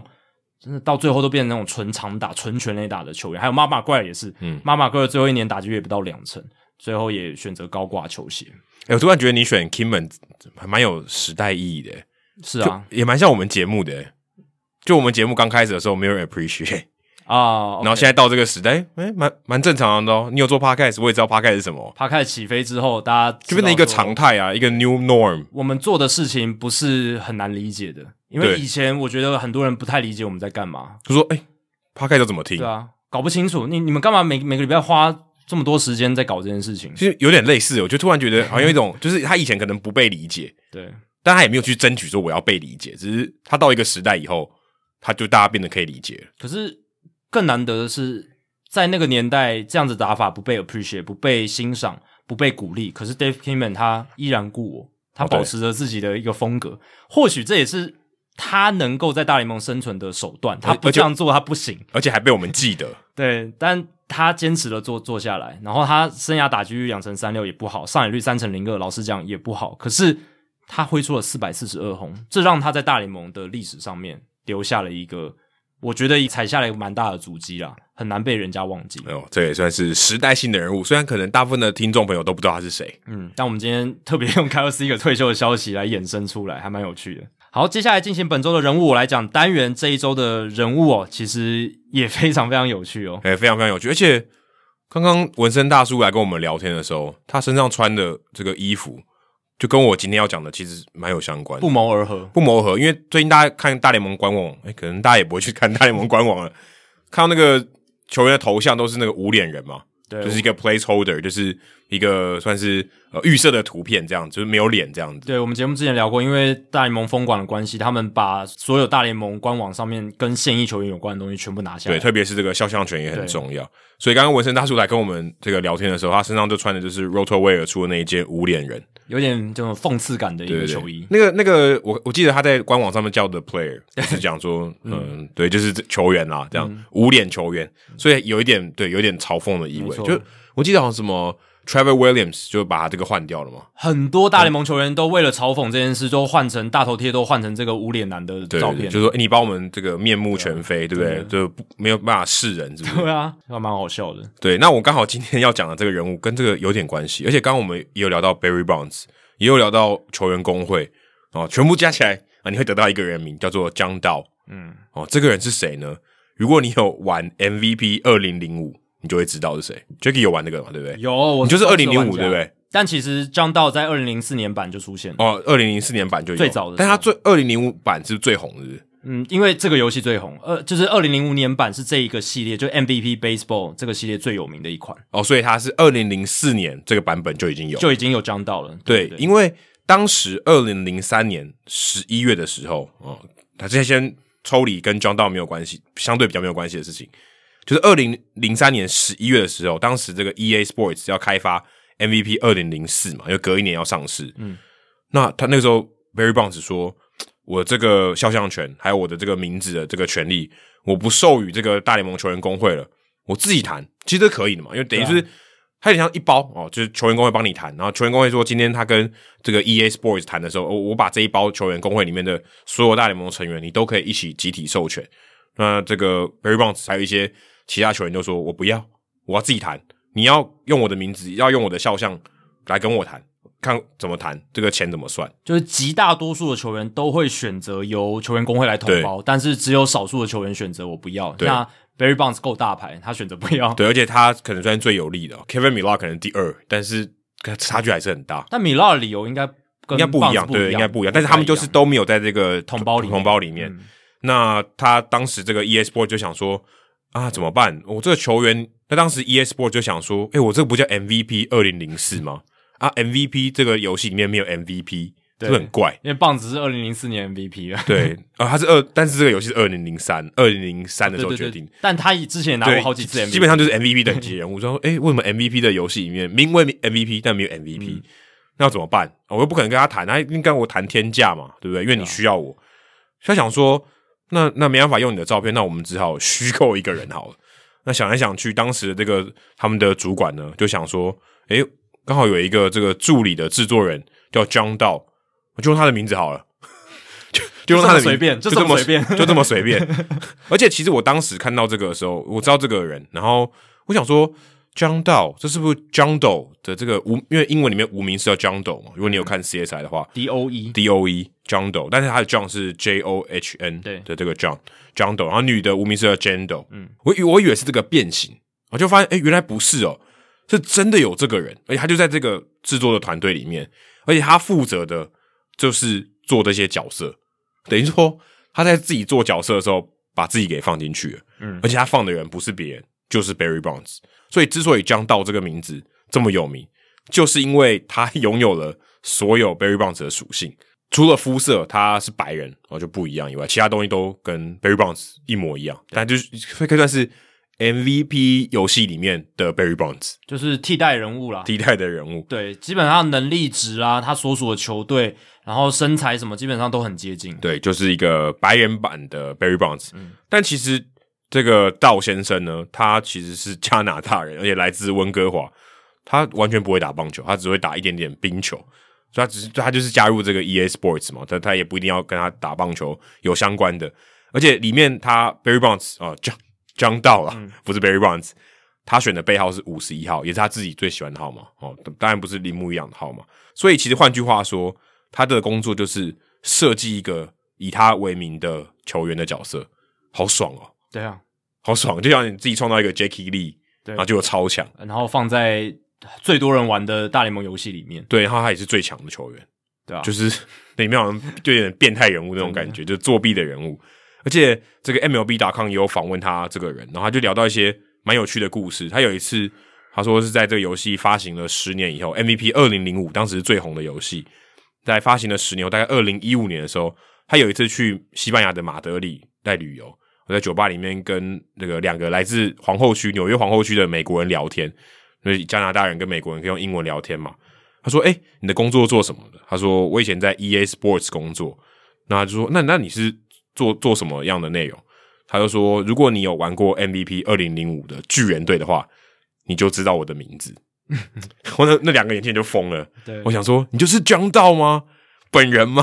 他说：“对，没错，我就是创造那个角色的人，而且我真的就叫 John Doe。”嗯，我说很厉害诶。对，我想那两个年轻人应该觉得当下可能觉得被骗吧。对，有点遇到偶像人物的感觉。对，遇到偶有点像是 虚拟偶像人物，有点像说你今天在歌里面听到一个人，然后居然这个歌里面的这个主角就出现在你眼前，嗯、你原本以为他是一个虚构的人，我没想到他是真的人。这样。对，讲到这个，我就想到 MVP Baseball 那个系列，它有个很有名的开场的口号，叫做 EA Sports It's in the Game。对，哦，这个讲到江教练应该就会起鸡皮疙瘩，因为他自己也常玩。EA Sports It's in the Game。EA Sports in the Game。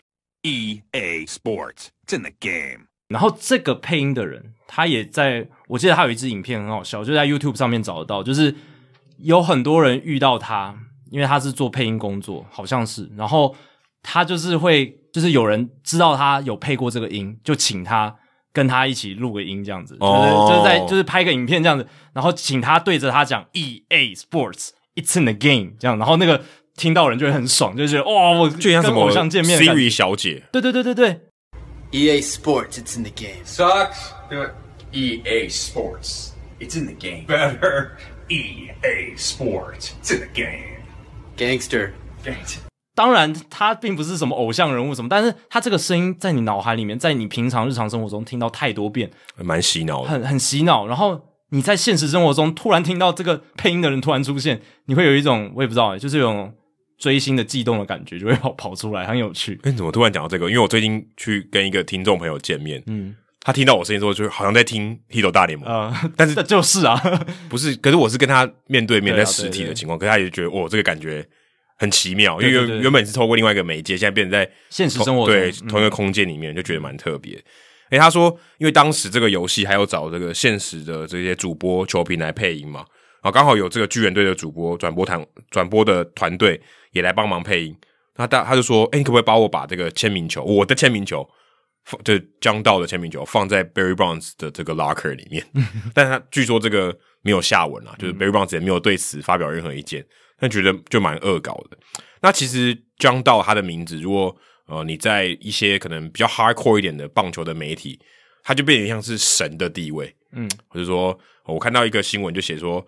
呃，Shohei Ohtani 就大谷翔平，他的进入到了 John Doe 的境界，对，就是说打的跟神，打的跟鬼一样，基本上就是一个借贷的用法嘛。对，因为他在那个游戏里面，他就是最强最强的球员，基本上就是当年的 Barry Bonds 的感觉。对，那在这样的情况下，你就是可以拿来形容人嘛。而且而且，我们一般说这个球员打跟像玩电动作弊一样啊，刚好又是 John Dog 又是电动里面的人，对对对对，游戏里面最作弊的角色就是 John Dog，嗯，就可以就是说他已经是极致了，强中之强。这样，而且其实 Barry Bonds 那时候的数据真的是电玩数据，对，对，所以整个切整个完全可以连在一起，就还就还蛮好玩的，嗯，所以也有这样的用法。那如果你对于美国的这个棒球文化、流行文化有点了解的话，其实还有另外一个这个名字也很有名，叫做 Pablo Sanchez。嗯，如果你有玩过这个 Backyard Baseball，就是后院棒球的话，其实你不用玩过啦，就算我没有玩过，我也知道 Pablo Sanchez 这个人，就跟刚刚我讲的一样，嗯，他就跟 John Dow 是一样的，我这个人打的跟 Pablo Sanchez 一样，超强，这样。嗯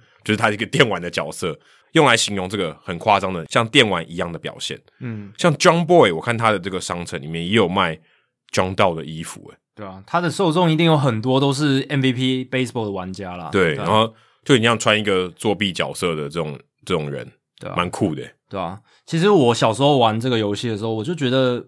到底为什么 Barry Bonds 不见了？因为我有玩过零三年的版本，二零零三年还有 Barry Bonds，对，那个时候有，那个时候，而且 Barry Bonds 动作又帅嘛，就是他像摇棒子什么的，然后有黑人很大只，这样用起来很爽，然后能力又强。结果二零零四年就突然不见，然后跑出一个 John Dow，那个时候其实超不爽的，他就洗白了。对对对，对，某种程度上也可以这样讲，但。我就觉得我那时候小时候真的不解，而且我也不知道原因嘛，因为那时候也不懂英文，也不知道怎么查。但是、就是、而且这个原因说真的有点有点太大人，太太大人的世界，对，很难理解，根本不知道。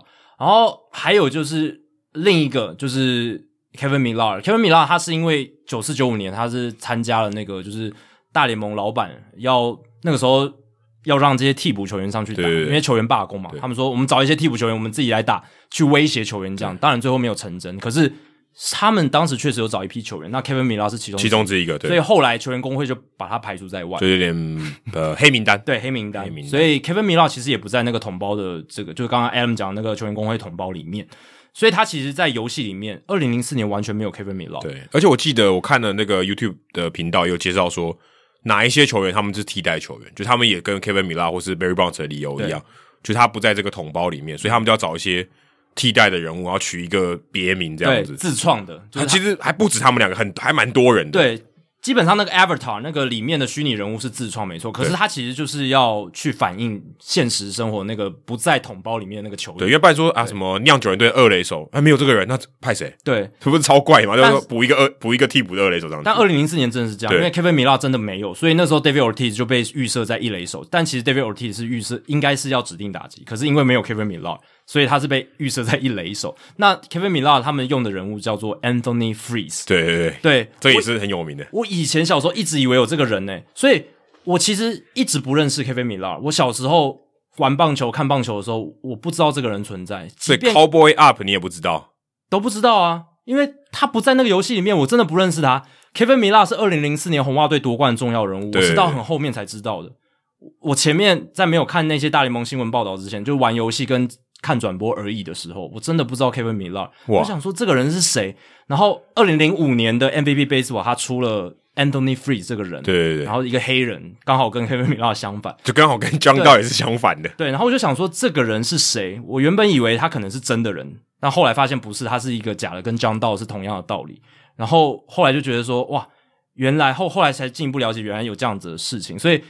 游戏真的会影响一个人的 fandom，他喜欢这个东西的程度很大。还是就觉得说，为什么大人的世界这么复杂？对啊，以前根本不知道为什么还要找一个假人来代替，还要找一个假人来代替我，就是不过就玩个游戏而已。对啊，对吧？所以没有 Kevin Millar，没有 Barry Bonds，我觉得 MVP Baseball 这个游戏系列当然是非常非常好，是经经典的棒球电玩。可是这一点真的有点可惜，因为没有 Barry Bonds，真的就是少了一点，就是那种。玩球的动力会少一点点，不过也是，我觉得也变成一个趣味。到变现现在，我们过了十七年后来聊这件事情，变成一个 folklore，变变变成一个乡野传奇，也不算乡野传奇，是一个事实的传奇。可是它变成球迷之间，或者玩过游戏这个游戏的球迷之间，他们一个共通的回忆，或是回忆，一个回忆。对啊，对啊，就像最近什么阿斯拉也来台湾，你啊，我不知道阿斯拉哦，哇，闪电霹雳车你有听过吗？闪电霹雳车没听过，最近他那个就是原型版。的实体版，但是是模型的这个阿斯拉赛车又来台湾展，我是没有去看了，但是我看的是有点激动。OK，就是会唤起一些童年的回忆，这样。对对对，说到童年的回忆哦，刚刚还没有讲完啊。Trevor Williams 现在应该是在小熊队嘛？Trevor Williams，嗯，他当时哦面对这个巨人队比赛的时候，刚好那天巨人队退休了 Barry Bonds 的背号，嗯，他就发了一个 Twitter 说：“哦，非常非常感到非常荣幸，我居然可以在 Barry Bonds 这个背号退休那一天，我我上场投球，就是在在这个记录里面嘛。”他说他希望有一天。他也可以在 John Dow 的这个退休的背号的那一天，他也可以上场投球，嗯、就还蛮你就就知道哦，他小时候也玩过这个游戏，也知道这个梗，也会灵活运用，就蛮好玩的。对，其实我觉得真的很可惜，这个游戏如果现在给我，我还是会玩的很开心。可是我现在找不到要怎么样，因为我现在我现在都用 Mac 嘛，然后 Mac 要玩游戏本来就比较难。还是以后我们办那个直播趴的时候来玩 MVP 二零零五。对啊，希望可以，我好希望在玩这个游戏哦。如果有人有办法可以帮我，一定有啊，我们一定有啦。现在当然是，但但我就没有那个心力去把这个游戏重灌。然后我觉得相信我们听众朋友一定有人知道怎么弄，一一定有，一定有，然后可以拿出来玩。对，超好玩的。我小时候其实就是这个故事，大家应该都听过，就是斯文大大叔野球五四三的斯文大叔带我玩这个游戏，我才开始喜欢美国职棒。所以这个游戏对我来讲真的超重要，它几乎塑造了我这一生，就将到误你一生。将到还有他所属的 MVP Baseball two thousand three 到 two thousand five，然后二零零五年之后这个游戏没有再出，哇，真的是超，就好像就他就断了，对不对？他就在二零零五年就结束，因为接下来他们就把这个大联盟把这个权利卖给二 K 了，好像是这样，哦、就是二 K 接手做游戏，哦，所以他跟这个 Kyle Seager 一样，在最后一年打出生涯年，是没错，就就我觉得超可惜，就不这样是在生涯年吗？我觉得是生涯年啊，因为这一款游戏真的很经典，对，而且好像就是大家就只怀念这一代，这。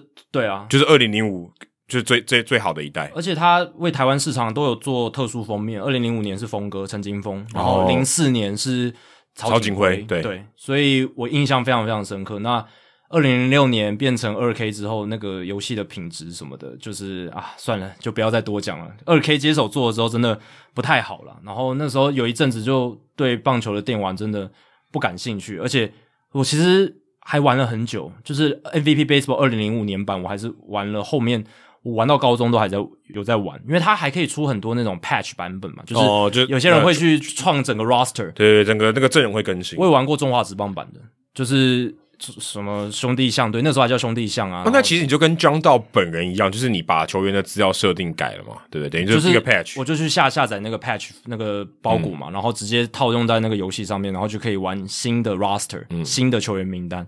不同的联盟也可以玩，但那个设定是谁设定的？就网友啊，有很多热心网友，他们自己就做，然后分享到网络上面。哎，他那个连球衣，兄弟队的球衣都做出来，哎，超超屌！那那蛮那蛮厉害，很很用心啊，很用心，很好玩。好，那我们来到数据单元。刚刚我们在这个访谈里面有聊到封管嘛？对，其实封管有一个很大原因啊，就是就是劳方不爽。劳方不爽也只有一个原因，就是钱拿的不够多。对，基本上就是这样。说真的，归根究底都还是钱。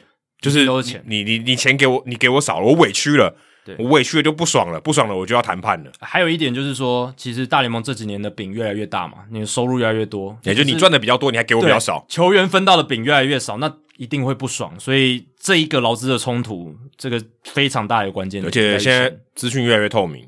以前可能资讯没那么透明，对，现在我球员上网查我都知道，对，你赚多少钱我都知道。你不公布财报没关系，但我可以算球员的团队薪资嘛？那我跟前几年比，诶、欸，你两三年前花那么多钱，你现在为什么砍了百分之五十？对，而且你赚，而且你肯定赚的比较多。对啊，你这个总收入是增加，我们看得到的嘛。所以今天数据单元就要来讲二零二一年大联盟球员整体总薪资总额下滑的一个现象。其实刚才在访谈里面，文生大叔也有稍微点到了，就是大联盟这几年平均薪资还有。这个薪资中位数的一个状况，其实就就是比较不理想嘛，就是有下滑。嗯、那我们今天就来好好来谈一谈。根据美联社，他最新在十二月底有一份报道，他就写说，大联盟球队二零二一年花在球员身上的总薪资额是四十点五亿美金，也就是 four point oh five billion，四十点五亿美金。其实感觉没有很多诶、欸，我看到这个数字的时候，我觉得有点少诶、欸。就是就就是全部的球员，球员总个整个加起来，对啊。那这个数字跟二零一九年相比，为什么要跟二零一九年相比？因为那是上一个完整赛季啊。嗯、因为二零二零年就是一个，我们先不要看它，它就是一个奇怪的，因为它就是球赛打的比较少，薪资就给的比较少，没什么好比的。对，如果跟上一个完整赛季二零一九年相比，这个总薪资额是下滑了百分之四哦，也其实蛮多的，百分之四。那今年这个数字四十点五亿美金，更是二零一五年以来完整赛季的最低数字。给大家一个概念，二零一九年大联盟球员总薪资额是四十二点一七亿美金。换句话说，跟二零一九年相比，二零二一年球员总薪资额少了一亿六千七百万美金左右，嗯，大概是将近三十多亿台，三十五亿台币。哎，没有一亿，我们不没有四十亿台币哦，四十亿了，四十亿台币，对啊，我可以多少个中华职棒？非常 非常夸张啊！中华职棒一年的总产值不知道多少，如果你算那个总收入总产值。我们假设讲就讲算十亿好了，那也有四个中华职棒，嗯，那也很扯了，那也很扯，对啊，他只是少掉的钱而已，还，还，不是说少掉的，对啊，只是少掉的钱而已。那历史上大联盟历史上的最高纪录是二零一七年的四十二点五亿美金，就是球员单季的这个总薪资额这样子。所以其实从二零一七年之后，二零一八、二零一九年都有些许的下滑。那本来二零二零年在疫情之前是有机会创历史新高的，看那个势头是有机会创历史新高。可是因为疫情忽然的袭击，哇，一切都变掉，嗯。哦，所以而且到二零二一年这个情况，我觉得还是有受到疫情的一些影响，这个薪资额还是有受到疫情的影响，当然也跟这一张劳资协议，就是最近失效这张劳资协议对劳方不利是有一点关系，而且不只是这一点，其实今年我们之前有讲嘛，二零二一年的这个合格报价金额也下降了，那合格报价它采的是什么？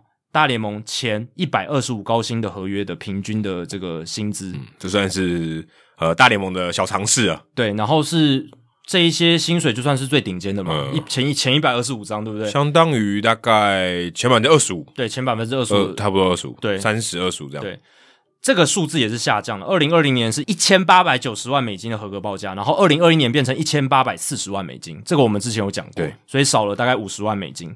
而且，二零二一年的四月份，美联社其实也有报道大联盟球员年薪的中位数哦，就是刚才文森大叔有提到，大概落在一百多万美金的。现在就来讲一下确切的数字。从二零一九年到今年哦，大联盟球员的薪资中位数下滑了多达百分之十八哦，比起二零一五年更是下滑了百分之三十。二零一五年大联盟球员薪资的中位数是一百六十五万美金，二零一九年是一百四十万，到二零二一年跌到了一百一十五万呢，这个跌幅算是很大了，所以代表说。有百分之五十的大联盟球员，他拿的薪水是在一百一十五万美金之下。在去年对，这这中位数没错，对，就是这样子。所以，但是 Max Scherzer 拿超多，Trevor Bauer 拿超多，Gerrit Cole 拿超多，所以代表说，其实越来越贫富差，也不能讲贫富差距啊，前一百二十五的这个差距越来越大了。金字塔顶端的跟下面的距离越拉越远，对，就是就，就连第一百二十五名都离最第一名很远。对啊，都都离很远啊。其实就是真的领超多钱的，可能前百分之。五的球员吧，对不对？甚至更少，甚至更少，甚至更少。那根据美联社呢，二零二一年有十支大联盟球队的团队薪资低于一亿美金，也就是代表有三分之一的球队，他的团队薪资是不到一亿美金的。有这么多，对啊，其实蛮多的，其实蛮多的。对，这个数字是自从二零一四年的十三支球队没有花超过一亿美金之后，首次再出现那么多的团队薪资不到一亿美金程度的这样子一个状况。而且照理来讲，通货膨胀，所以应该会越来越少。对啊，就结结果反而没有。对啊，你应该球队的团队薪资要越花越多嘛，对，对不对？因为就算你什么都不变，通货膨胀也会让你越花越多。对，那在二零二一年，海盗团队的薪资是最低五千万美金而已，这个是二零一三年以来单一球队的最低纪录。然后二零二一年呢，只有两支球队的团队薪资超过两亿美金，一个是道奇，另一个是洋基。哦所以其他球队都在两亿美金以下。嗯，没错，就是温森大叔支持的道奇队。没错，呃，也算是新的邪恶帝国了。对，二零不敢在他面前讲，对，不能讲这个。然后二零二一年呢，只有也只有两支球队超过奢侈税的门槛，需要支付奢侈税。那先说明一下，奢侈税的这个薪资计算方式是跟就是我刚刚讲的年度薪资计算方式是不一样的。奢侈税是看这个。合约的平均值，呃，平平均年薪这样子，嗯，所以会有差别。那去年其实只有两支球队要付奢侈税，一个是道奇队，另一个是教士队。那道奇队要付的比较多，他们要付三千两百六十五万美金的奢侈税，相当于一个 Trevor Bauer。哇，所以对啊，他们这个薪资总能超过，然后再付付要还要再多额外这付三千多万美金，所以等于可能买了 Trevor Bauer，然后等于要缴六千多万，啊，差不多啊。你如果年薪给 Trevor Bauer 是三千两百六十五万，你就等于是 double 的价格。对，因为你要付多付，因为这个关系多付奢侈税，没错。但教室呢也有超过这个奢侈税门槛，可是他们只要付一百二十九万美金哦，所以差很多，因为他们超出那个奢侈税限两亿一千万美金，没有超出那么多。哦，从 Trevor Bauer 变 Trevor Williams，对对，所以大家刚才可能会想说，诶，你不是说只有道奇跟洋基超过团队薪资超过两亿美金吗？然后道奇跟教士怎么会是只有这两支球队在去年付奢侈税？这就是因为计算的方式不一样，因为奢侈税是看这个平均年薪的。二零二一年跟二零一九年相比，有十一支球队提高他们的团队薪资，不到一半，嗯，只有大概三分之一的球队。嗯、然后，其中教士队他们拉高了他们团队薪资百分之七十七，涨幅最多，从二零一九年的一亿四百万美金上升到二零二一年的一亿八千四百万美金，也合理啊，嗯，对，所以他们补强很多嘛，虽然最后没有打进季后赛，但是至少开机的阵容很好，然后也有一段时间表现不错。那我一直在节目上强力谴责的二职的哦，现在叫守护者队，二职的守护者队，克里夫兰守护者队。那他们是删减最多，跟二零一九年相比，二零一九年他们的团队薪资一亿两千三百万美金，在二零二一年降到了五千三百万美金，所以跌幅达到百分之五十七。所以为什么我会说他们是二职的守护者？之前说他们是二职的印第安人，我不是没有原因的。哦，这个很夸，五十七很多诶，很多啊。而且一半多，我觉得重点是印第安人队这几年战绩其实真的算不错吧？守护者队其实还算不错，还算不错啊。而且说真的，他们把 Trevor Bauer 还有 Clevenger 送走之前，其实真的还蛮强。还有 Kluber，对啊，其实阵容算蛮好的。这几年他们算是投手制造工厂嗯啊，制造出源源不绝的好投手。现在也有 Shane Bieber，Shane Bieber 又出来了嘛？对啊，然后像那个 Tristan McKenzie，McKenzie，然后那个 Clevenger，对不对？这几位都是。后来的后起之秀表现很好的，那现在他们删减薪资，然后就是说都怪球迷，就说你看我们战绩打得不错，但是球迷一直不进场。确实，你如果看他们过去十年的这个进场人数，确实不理想。可是以前在九零年代的时候，他们一年三百多万个球迷常常见的，尤其在九零年代后期，Manny Ramirez、Jim Thome 那个时候，很强 Kenny Lofton 很强的时候。所以其实你如果用心去经营克利夫兰这个市场。球迷是买单的、啊，嗯，以前已经证明。其实说真的，二零一六年他们会打进世界大赛，所以其实也没有很远了。对啊，那隔年哦，你会说二零一六年他们打进世界大赛之后，隔年他们进场人次突破两百万嘛，对不对？那这不是不是球迷的一个反应？我觉得是。那后来为什么球迷又掉下去？我觉得就是因为他们开始又卖人了嘛，又开始就是出售球员，或者是不买新的球员进来。嗯，那你这样你要球迷怎么买单？所以你不能一直只怪球迷说啊，你们不进场。然后用一些理由哦，去构成自己删减团队薪资的理由，这样子，我觉得这是比较不好的。而且他们之前还有创过记录，我刚刚提到说那时候观众很多嘛，一九九五年到二零零一年，我之前在那个棒球伊甸园有介绍过，他们有一个四五五的这个退不是退休背号，就一个圈圈里面写四五五，他们连续收到四百五十五场，真的啊，因为一九九五到二零零一年那个时候哇，超强，看这个数字真的很夸张，从一九九六到两千年，每一年至少都三百四十万以上的进场。对啊，因为代表每一场他都满座，他最多也就那么多，他他不能再更多。对，而且我觉得最最厉害一点是那个时候是罢工结束，诶对啊，一九九五年罢工结束，所以他体质算很好啊。所以我的意思是说，就是因克利夫兰这个市场应该是有球迷会买单的。这支球队如果你就认真经营，你把明星拉进来，你培养自己出的明星，再把外面的明星拉进来，然后好好的打出好的战绩。不过可能大家都去看篮球了。对啊，骑士队后来变很强嘛，嗯、对不对？可是我是觉得这只是老板要不要有心去经营，要不要花钱而已。啊、那我觉得 Dolan 家族他可能就觉得说，反正这几年我靠着这些这个中央基金分配的钱，对不对？然后全国转播权利金的钱，我就赚饱饱。那我不用花太多钱，我就可以打出打打造出一支季后赛球队。那我何必投资更多钱的这样子？还可以有投投手王国，对啊，还可以有投手王国。可是。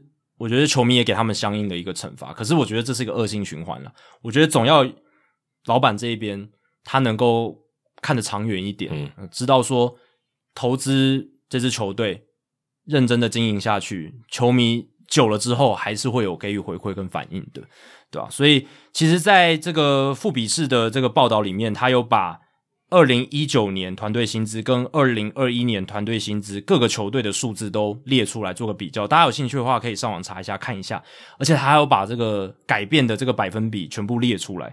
那整体来看呢，确实就是增加的球队比较少，那减少的球队是比较多的。那像包括洋基队、红袜队，还有像小熊队、国民队这些，我们称算算是大市场球队了吧？